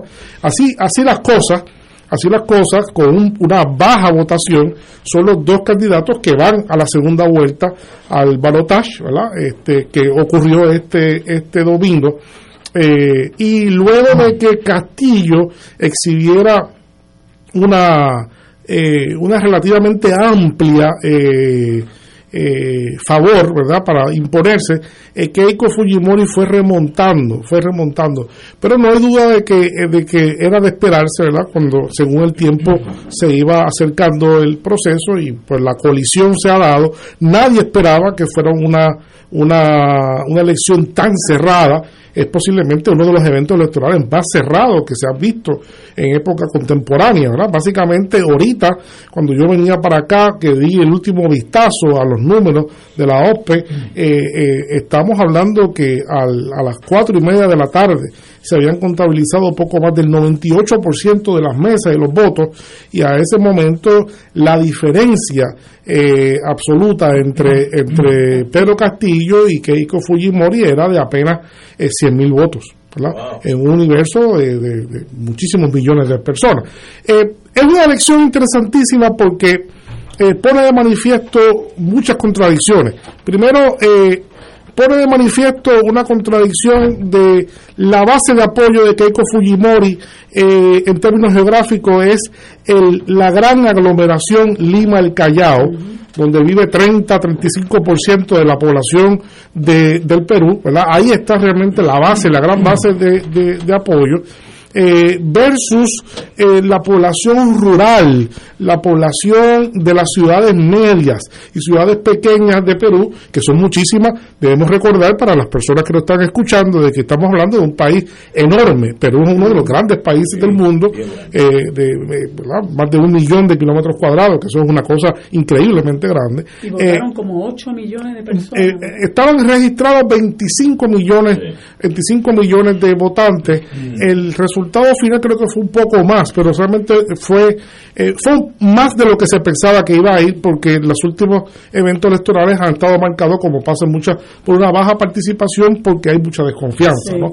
Eh, eh, sin embargo pues lograron un poco más de entusiasmo por un lado la, la, la fuerzas que se cancelan, ¿no? apoyando cada una de las candidaturas. Pero no hay duda de que, de que esta, esta dicotomía, tanto geográfica, de, de lo que es el Perú urbano, de la oligarquía limeña, ¿verdad? versus ese otro Perú que por primera vez y precisamente en este momento del bicentenario de la independencia de Perú, do- los 200 años, pues marca un hito in- interesantísimo eh, sobre, sobre este proceso. Eh, parecería ser, parecería ser que virtualmente eh, podríamos anticipar con 98% ya, poco más del 98% de los votos contabilizados y faltando apenas votos que en su inmensa mayoría vienen del área rural y de las pequeñas ciudades que debería, ¿verdad?, en el transcurso de la noche de hoy eh, proclamar proclamar ah, victorioso a, a Pedro Castillo en eso, lo que sería pues una, obviamente también parte de lo novedoso de todo esto, porque es un candidato totalmente atípico, es un una candidatura totalmente atípico, basta decir, basta decir que Pedro Castillo eh, a mí me gusta decir esto porque estamos en un momento del siglo XXI donde la tecnología juega un rol importante, pero Pedro Castillo no tenía Big Data, no tenía redes sociales, ni Twitter, ni Facebook. Le preguntaron cómo usted, cómo, y, y- y es bueno decir que apenas cuando comenzó el proceso, pero Castillo ni siquiera figuraba en las encuestas. Después llegó a 3% y después fue aumentando hasta llevarse el evento. Y le preguntaron cómo usted hizo eso. Y yo, sencillo, yo voy, hemos ido con, con- hemos ido a casa por casa de la gente eh, que, que queremos llegarle su mensaje, hablarle directamente a la gente eh, y no hemos tenido nada más que eso. Eso- Nuestra palabra directamente con, la, con Pero los eso ha indios. sido un proyecto enorme. Eso ha sido un proyecto enorme, obviamente. Porque Eh, como tú sí, dijiste, sí, la sí. extensión territorial, eh, tantos habitantes y tantos electores, sí, sí. hacer eso, eso Sí, tiene que haber sí. conllevado muchos años. Ahora, sí. yo te- de una vez planteo de- dentro de tu análisis, hay un factor todavía que considerar que no creo que vaya a ser decisivo en términos de descontar la ventaja que tiene. Tal vez pueda marcar algo Pero es el voto, lo que aquí conocemos el voto ausente, vamos. Eh, ya se contabilizó gran parte del voto Gran ausente y no, No no, significó. No bueno, tuvo algún, obviamente se sabe que el voto ausente fue eh, eh, ma- mayor para Keiko Keiko. Fujimori, pero la avalancha de votos que faltaban por contar neutralizó, no, no permitió que, que se, que se neutralizara la ventaja que tenía.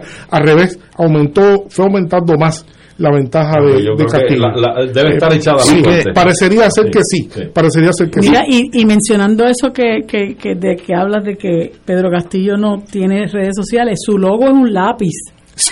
Exacto. Es, co- Sí, es comiquísimo, sí, pero a su vez es algo tan eh, tan Como- atractivo, ¿no? Como Mójica en, en Uruguay.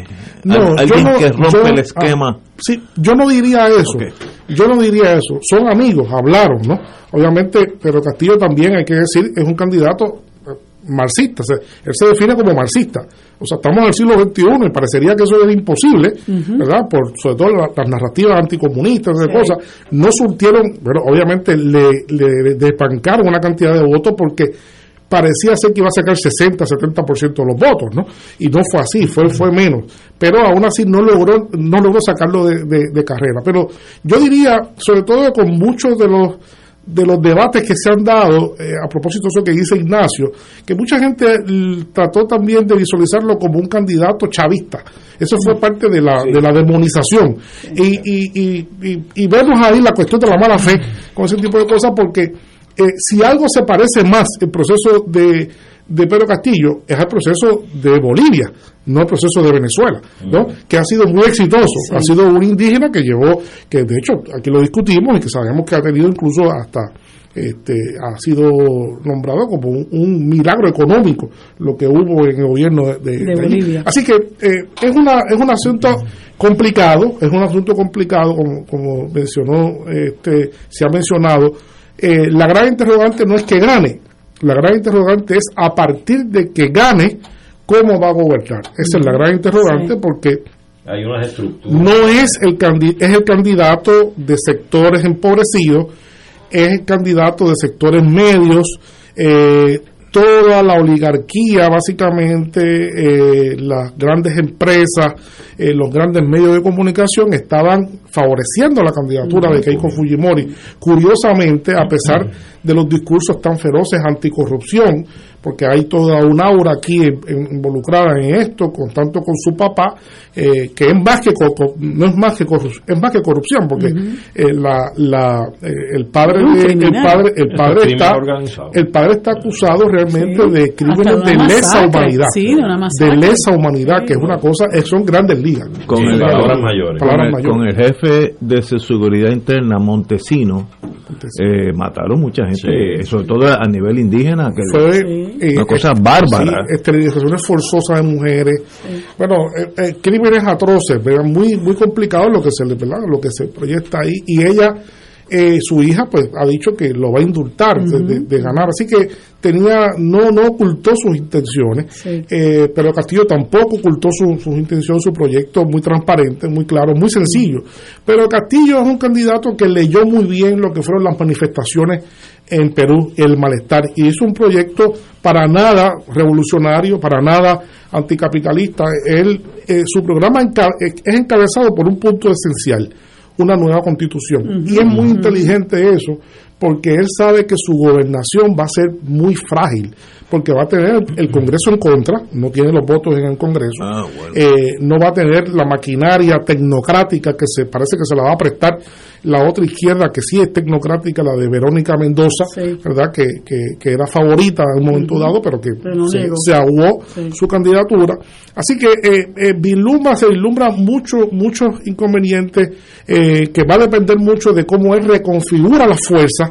Eh, podemos pensar que muy rápido, muy, muy rápido, quizás este mismo año, ve- veamos en Perú, si él gana finalmente, como pensamos, eh, eh, vamos a ver el referéndum, en, en un referéndum para que la gente vote a favor de Una transformación de la constitución, constitución. Entonces, ahí él ganaría, obviamente, afianzaría su poder. Él ha dicho ya, ¿verdad?, que eh, cómo sería su visión de partido de esa nueva constitución, eh, y sería algo parecido a lo que está pasando en Chile ahora, Este, pero tiene que buscar, tiene que apoyarse en algún lugar porque ahora mismo no va a tener muchos ámbitos donde apoyarse, eh, ¿verdad? Este, y, y, y sobre todo, y está en la hora de lo que ha pasado. No, no podemos olvidar que Keiko Fujimori, esta es su tercera participación como candidato a la presidencia. A la tercera va la vencida. A la esperemos. tercera va la vencida, eh, eh, la vencida. la vencida. pero, pero no podemos eh, olvidar que la vez pasada perdió también Por bien per- poco. perdió por, Por menos, que lo que está perdiendo ahora. Por ahora está 40.000 perdiendo, votos perdió por perdió. 40 mil votos, ¿verdad? Y, y eso, Por 40.000 eso presenta una pregunta. ¿Y qué tiene la señora Fu- Fujimori de atractivo de ser tan buena que está ahí eh, peleando voto a voto con Castillo? ¿Cuál, Primero- es su, cuál es su atractivo? Primero que el fujimorismo es una fuerza en sí misma, ¿verdad? Que mueve, una, eh, mueve unos sectores, eh, una maquinaria de hacer política. Eh, hay La- unos la- la del padre. la- bueno, ella, ahora de ella ella. la hereda. Como el rosellismo, Por su- como el por su- rosellismo. es un Ok. apellido, Rosellato. es una, es una visión. Y además, algunos sociólogos importantes hablan de, de este fenómeno que le llaman el de la eh, Lumpenpolitik, le llaman, ¿no? que está muy asociado a esa lumpenización política que se ha dado en Perú, sobre todo en esa área urbana empobrecida, eh, enajenaciones, y es un asunto bastante complicado para discutirlo aquí ahora, pero algunos sociólogos ¿verdad? Eh, distinguen esa, esas corrientes de enajenación de la población eh, y ese clientelismo acostumbrados a, a unas, unas redes eh, verdad este, que se dan allí que posiblemente tenga alguna explicación en ese fenómeno. La otra explicación es obvia. Eh, en este momento se convirtió en la candidata eh, eh, única de la De la derecha neoliberal, ¿verdad? Este, y se unió toda esa derecha neoliberal eh, y toda su capacidad económica para mover con grandes recursos, grandes recursos, ¿verdad? Pero se dice, ¿verdad? De lo que uno puede leer, se dice que Pedro Castillo pues iba con las personas pobres a, a los mítines, ¿no? La gente iba y, y Keiko Fujimori Las- guaguas, ¿no? las caravanas Este, las caravanas de guaguas. Y- Exacto. Ah, eso Este, marcaba la diferencia precisamente. esto es una elección que marca, marca una diferencia de clase. Aquí no solamente ha habido una dicotomía geográfica en esta elección, sino también ha habido una dicotomía de clase. Este, es de clase media hacia abajo y clase media hacia arriba, y los sectores más. Así que ha habido, ha habido, entonces el país queda dividido en dos. Eh, complicado escenario, complicado Sí, escenario. En términos, en inclusive de la aspiración de una unificación nacional para proyectos eh, difícil. Es bien duro, es, Es- bien duro. es- va a ser un reto, un reto, va a ser un gran reto. Pero fíjate qué interesante eso que tú mencionas del lumpenpolitik en un país donde hay tanta pobreza y donde hay eh, pues unos sectores indígenas enormes eh, marginados históricamente y que hasta cierto punto hayan podido superar ese clientelismo que los mantiene así como No, porque los indígenas no están asociados al lumpenpolitik, es urbano. ah es urbano grande centro es, que- es que- donde- urbano donde está la base de apoyo precisamente Ya. del De Fujimorismo. Fujimori, Ok. Sí, es ahí que está. Es, es en- eh, eh, quizás visualmente eh, estamos hablando del el eje geográfico Lima el Callao. Ya. Es que es una parte son, bueno, Lima el Callao tiene 12 millones de, de habitantes. Vamos a hablar, eso es lo que estamos, estamos hablando de 12 millones de habitantes, que es, una, es un polo importantísimo económico. Vamos a pensar que es el Lumpenpolitik, para que tengan ustedes una idea. El, el nivel de, de, de empleo informal en Perú, eh, los economistas lo, lo cifran entre 60 y 70%. wow Ahora, yo fuerza digo, el lumpen politik lo tenemos nosotros aquí también, ¿sabes? Para así. que lo sepa. Es así. ¿Ok? no, es, no es exclusivo de Perú. No, no es exclusivo de Perú. Aquí lo hay y muy abundante. Vamos a decir, Y muy abundante. cualquier semejanza es pura casualidad. Sí. Fíjate, yo, yo no me había dado cuenta. De veras. Fíjate, y una, yo, te, yo te escuché esta mañana con la querida amiga Yolanda Vélez Arcelay, porque yo he seguido esta, esta, esta elección, como la sigo prácticamente a todas por Telesur, importante, sí. eh, y, y me percaté cuan- en un momento dado, el domingo en la noche, pues este esta señora Keiko Fujimori estaba al frente por 50.3%. y recuerdo que ella estaba Pero eh, con la encuesta de boca de urna. no ya había un conteo había un conteo, rápido conteo, sí, sí, conteo y rápido. ella salió a decir eh, pues que había que mantener la calma que la unidad que no sé qué. Y tan pronto comenzó a perder al día siguiente pues entonces empezó a llamar al fraude y a la irregularidad. Y una de las cosas que tú estabas comentando esta mañana con Yolanda es que si bien Perú se ha caracterizado por tener un gobiernos corruptos back to back, como dicen, eh, tiene un sistema electoral eh, transparente, ¿no? tiene un sistema electoral que ha, po- ha podido mantener su, su, su legalidad, ¿no? Reconocido dentro y fuera de, de Perú. El sistema electo- electoral es quizás de las cosas, las instituciones que más eh, credibilidad tienen en el país. Hay muchas cosas que están en entredicho, pero su sistema electoral es un sistema electoral sólido. Sí, eso lo he escuchado. y eso que renunciaron, ay, perdón, No, no, Ignacio, no, sigue. que renunciaron, habías comentado tú en una ocasión que habían renunciado, creo que dos personas que pertenecían a la a la organización, no sé si fue a la OMPE, que habían re- renunciado dos personas, pero que quedaba esta señora Susana Vaca. Eh, Susana Vaca, sí, y eso como que como que un poco nos preocupó, ¿verdad? de que este, pero parece que se mantuvo Parece que se todo. mantuvo, y al mantenerse eh, Sus- Susana Vaca pues, le da mucha credibilidad, es una persona de, de mérito eh, muy, muy, muy reconocido, fuera y dentro del país. Sí, sí, también. Pregunta, ¿los militares peruanos se han hecho sentir, han intimado algo o están silentes? Eh, no, no se, no se sabe bien. Eh, los militares están ahí latentes, eh, pero no, no, no han manifestado, ¿no? Eh, hay un riesgo, hay un riesgo de que pueda ocurrir, ¿verdad? Esas cosas, pensamos que ya la época de los golpes a la usanza de los 80, los 70, los 60, los golpes militares, pues ya, ya ha pasado, pero ahora eh, quizás pueda haber este, algún tipo es preocupante, es preocu- puede ser ¿verdad? motivo de preocupación por la fragilidad que va a tener el gobierno de él y puede venir el puede venir de cualquier lugar. Eh, vamos a decir, vamos a decir, eh, recordemos que no fueron los militares, Keiko Fujimori eh, no reconoció nunca la victoria de Pedro Pablo Kiczynski, nunca, nunca lo reconoció. Y estuvo allí ahí hasta que lo sacó.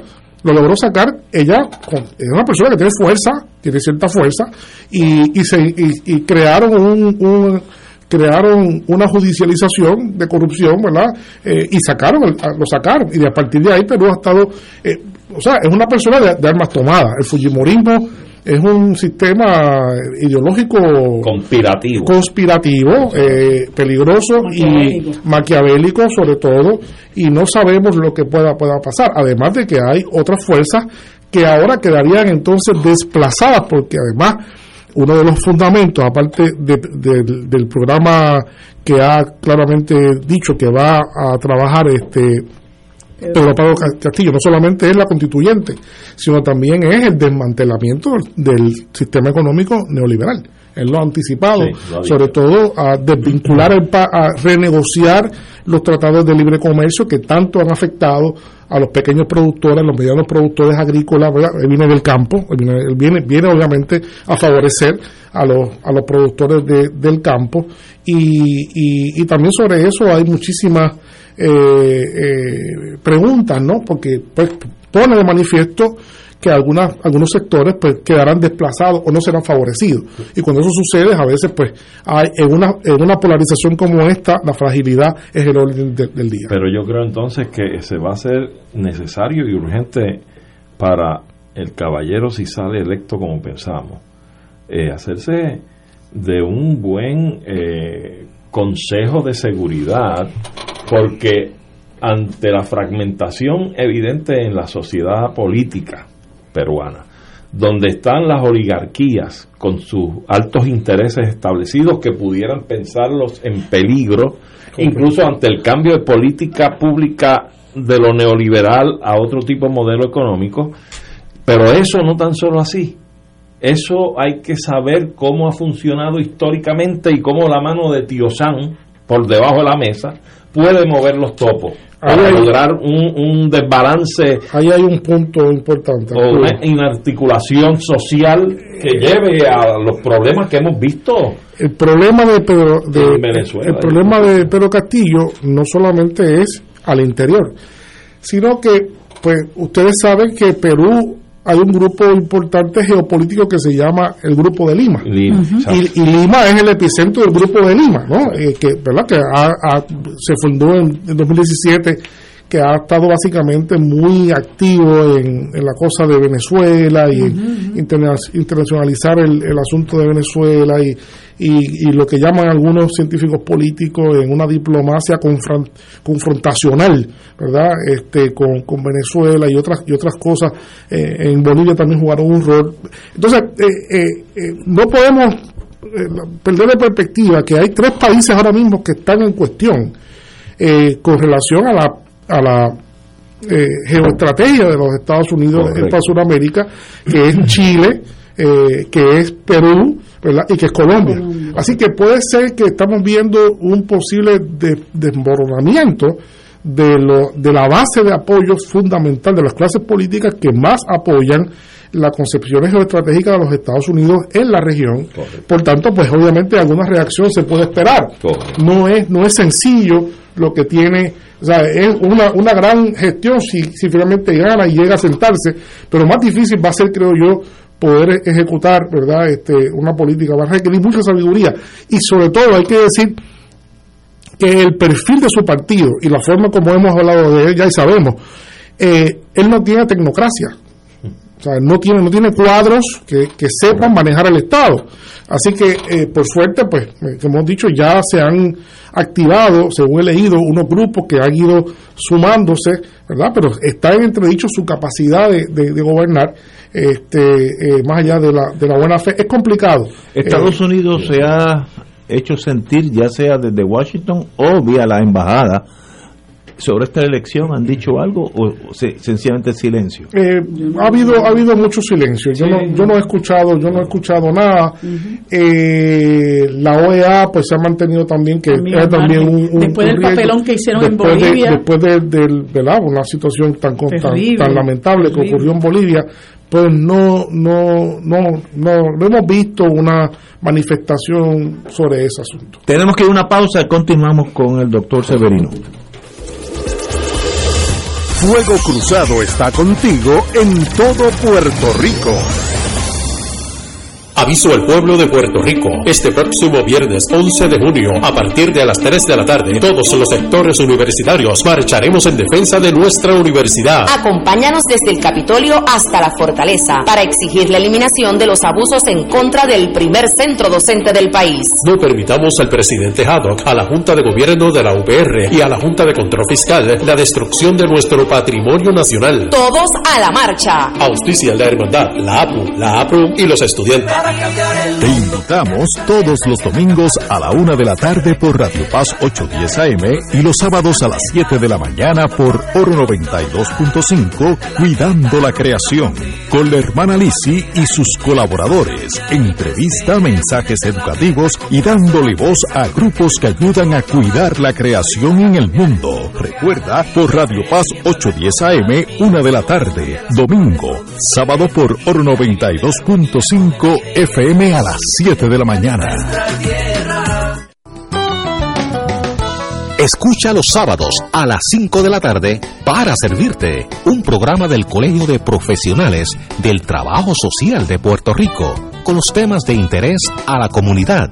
Recuerda, los sábados a las 5 de la tarde para servirte por Radio Paz 810. Buenos días familia. Es la casa a la que siempre puedes llegar sin invitación. A las 10 de la mañana, Judith Felicia es tu anfitriona para conversar sobre medicina, psiquiatría de niños y adolescentes, artes, derecho, valores y fe. Todos los días por Radio Paz 810 AM. Buenos días familia. Donde una conversación parece demasiado corta. Buenos días familia. De lunes a viernes por Radio Paz 810 AM. Miércoles de Infoempresas a las 4 de la tarde. Con entrevistas e información con nuestros emprendedores y empresarios. No te lo puedes perder. Miércoles a las 4 de la tarde. Por aquí, por Radio Paz 810 AM y Radio Paz 810.com. Los espero. A mí me gusta mi pueblo, a mí me gusta mi gente, a mí me gusta mi pueblo, a mí me gusta mi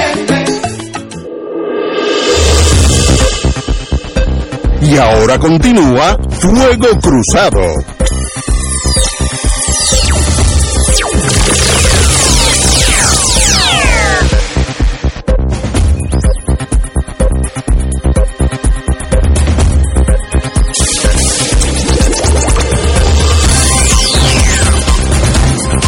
Bueno, se- señores, regresamos. Hay una elección, en inglés sería midterm, en México que también nos llama la atención.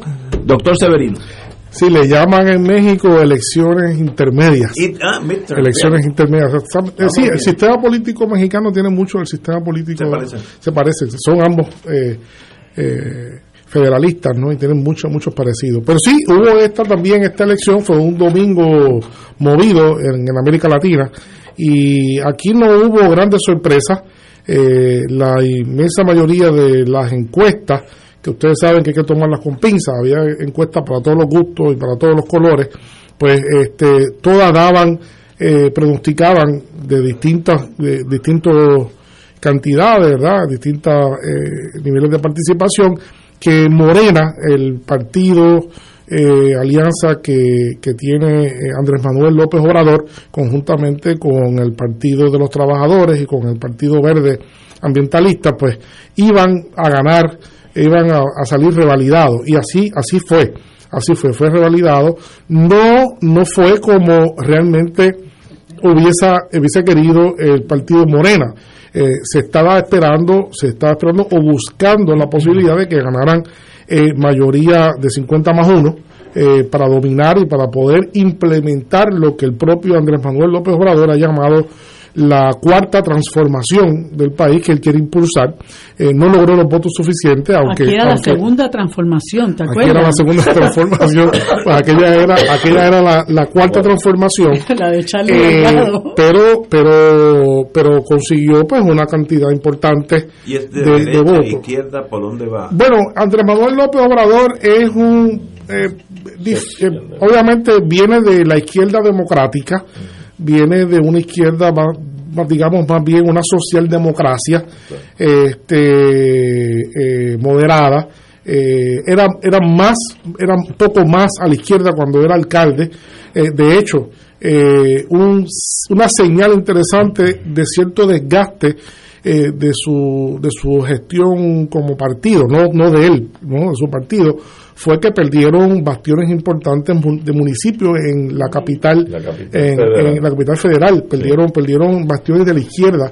Y eso quiere decir que ha habido que valida algo que se comenta mucho, que es que Andrés Manuel López Obrador quizás por esta el efecto Trump lo puso a ser un, una- un presidente demasiado cauteloso, tan cauteloso que ha diluido la posibilidad de ejecutar como se pensaba algunos sectores que iban a ejecutar. Así la cautela tan grande, ¿verdad? Eh, que se ejemplifica aquel momento cuando le, le hacían una pregunta y él decía siempre yo no quiero yo no quiero problema con ese maestro no siempre decía yo no quiero problema con ese maestro. Y al no buscarse problema con ese maestro pues diluyó ha diluido Se ha diluido problemas para él. sí sí se ha buscado ciertos problemas pero ciertamente en las gobernaturas que había en concurso 15 gobernaturas de México eh, eh, lograron ganar 11 que Sí, no es poca cosa así que eh, se consolida como la fuerza más importante en la gobernatura de México, sigue siendo una fuerza, eh, ¿verdad?, este, importante en el Congreso, así que eh, se puede decir que, ¿verdad?, pues se consiguió el objetivo de consolidar su, su figura en estos próximos tres años, este, que, que van a ser clave en su, en su proyecto político. Aunque en el Parlamento, por el resultado que aparenta tenerse, tendrían entonces que, que recurrir a cierto tipo de alianzas, ¿no? para promulgar programas de gobierno, de política, pues porque no tuvieron, como dices, el 50 más 1, que yo creo que era uno de los objetivos principales, ¿verdad? No, no tuvieron el objetivo, claro, también hubo una campaña despiadada muy, muy fuerte que se ha hecho también desde los, los partidos de derecha que habían, que se sucedieron en el poder en estos últimos 20 años, ¿verdad? Eh, Este, que ha sido, fueron años terribles, ¿verdad? De, de ventas de empresas públicas y de otros tipos de cosas. Así que eh, intentaron todo lo posible, no lograron, pero sí lograron eh, conseguir algunos escaños eh, lo suficiente como para neutralizar la intencionalidad de, de, de Morena de consolidarse como eh, la fuerza número uno y absoluta en el Congreso de, de México. Y, y, y en términos generales, la economía de México está bien, mal, mejorando. ¿Por dónde va? Bueno, la economía de, de México pues se había se había caracterizado por, por lo mismo que ha habido cuando hay este tipo de gestiones. No hay duda que hubo inversión, hubo una mejoría de los indicadores, pero es lo que ya hemos dicho otras veces, e- esa, esa mejoría de los indicadores, esa mejoría macroeconómica, vamos a decir, ¿verdad? y aquí está Catalá que puede hablar de eso también en otro momento, esa mejoría macroeconómica, eh, pues la, la economía no es para mejorar la macroeconomía ni los números de la macroeconomía, la economía es para mejorar a la gente. Y ahí está el problema, cuando hay una distancia entre, la, entre el bienestar de los números que no se manifiesta en el bienestar de la gente. Y eso es típico de todas estas gestiones neoliberales que sí promueven inversiones, promueven crecimiento, pero acumulan la riqueza solamente desde unos sectores y este, desvinculan la- las masas y, de, y, y enajenan muchos sectores importantes del bienestar eh, económico y del crecimiento. Y, y eso y eso a pesar, fíjate, de que ha habido avances en el campo político electoral en distintos países de la América Latina, como por ejemplo pues México. Todavía padece de esas estructuras que hacen inviable por el momento esa redistribución de riqueza, ese tipo de atención a los asuntos de la gente, de los servicios básicos a la gente, que es distinto a lo que pasó, digamos, en Venezuela bajo la presidencia de Hugo Chávez. Ajá. Hugo Chávez rompe con eso y, y tira entonces Sí, la nacionalización. las nacionalizaciones. Sí, este, sí. Yo recuerdo que incluso eh, tuvo un proyecto de hincar pozos de agua en todo, eh, todo todos los sectores Vamos, fuera de la ciudad. Ese es un tema para el martes que viene. Severino. Dedicarnos a Venezuela. Sí, el chavismo, ¿qué es? ¿Sabe? Sí, De- sí, sí. eh, que- bueno, ¿qué generó el chavismo? Eso sabemos. La corrupción. Tenemos rampante. eso pendiente. sí, sí. Vamos a Venezuela Claro que sí, el próximo claro martes. Hoy a las 8 de la noche, aprovecha tu consulta legal gratuita en casos de familia en vivo. Hoy, 92.5 FM, en el programa Casos en Conflicto. Puedes llamar y hacer tu pregunta gratis, legal gratis, llamando al, a las 8 de la noche en adelante al 787-300-4990, 349-90. Casos en conflicto, tu consulta legal gratuita e interactiva. Martes, hoy a las 8, 20 horas, eh, con la compañera y distinguida amiga Dolma Irizarri. Eh, te- estoy loco porque me hables después. eh, de- tú estabas afuera, eh, pero eh, Marilu, decidimos que el martes que viene vamos a dedicárselo la hora de Severino. Oye, que tiene hasta tú ya una, la hora de Severino. ya. Vamos, a- vamos la a- sucepción, ¿verdad? Sí, Qué- qué la hora de privilegio, qué privilegio. Vamos a hacer hablar de Venezuela. Vamos a hablar de Colombia. No, pero yo- de Venezuela y luego hablamos de Colombia, pero de Venezuela, ¿qué motiva el chavismo? Todos lo sabemos, Venezuela es el país más corrupto en Latinoamérica, pero por muchos billones. Eh, en Europa había bancos que vivían de lo que transferían a- a- de Venezuela a los, los generales y los políticos. Eh, el chavismo, las cosas buenas, las cosas malas, su muerte, ahora viene el otro Maduro, eh, hacia dónde va Venezuela, Biden, que también cambia la relación, espero. Pero mira, pa- De- pa de dejar- una Está tenem- cambiando, está cambiando. Pa- para dejarlo sobre la mesa para ese próximo martes, es interesante que hay un denominador común en estos países de América Latina y es que la indiada Sí. latinoamericana Sí. siempre ha sido la clase Sí. desprotegida, Oh, de eh, discriminada, abocada a la pobreza y vemos a un Chávez que viene que de esa clase indiada que donde se pueden ubicar y colocar casi históricamente es en la milicia, precisamente. ¿Y por qué no? Y de ahí surge Chávez con esa visión, con esa Pero además, si vemos, el, el- hay un hilo conductor de todos los movimientos indigenistas han logrado avances significativos Sí. en insertarse en los procesos Correcto, políticos, que eso en- es no, solamente en Bolivia, sino vemos en Chile, vemos ahora en Colombia, vemos ahora en Ecuador, Y eso es algo toda América Latina. que ha venido floreciendo y explotando. sí. Eso es muy significativo. Por eso significativo, quería ¿verdad? tirar el, el toquecito. Mira, ahí, pero claro. yo quiero en algún momento que en la hora de Severino, que ya está. El fuego cruzado. yo quiero hablar, en algún momento quiero que hablemos de Guatemala, porque yo creo También. que este, este Sí, personaje de sí. Nayib De hecho, Bukele hay que... no, hay que no, no mencionamos, pero hoy estaba también en México la vicepresidenta de Estados Unidos. Sí, sí, y trabajando exclusivamente el tema de la migración, De fundamentalmente. Y es muy interesante. Tenemos que todo eso en la hora de Severino todos los martes. Todos los martes. A las seis de Hasta la mañana. Un banquetazo, un banquetazo.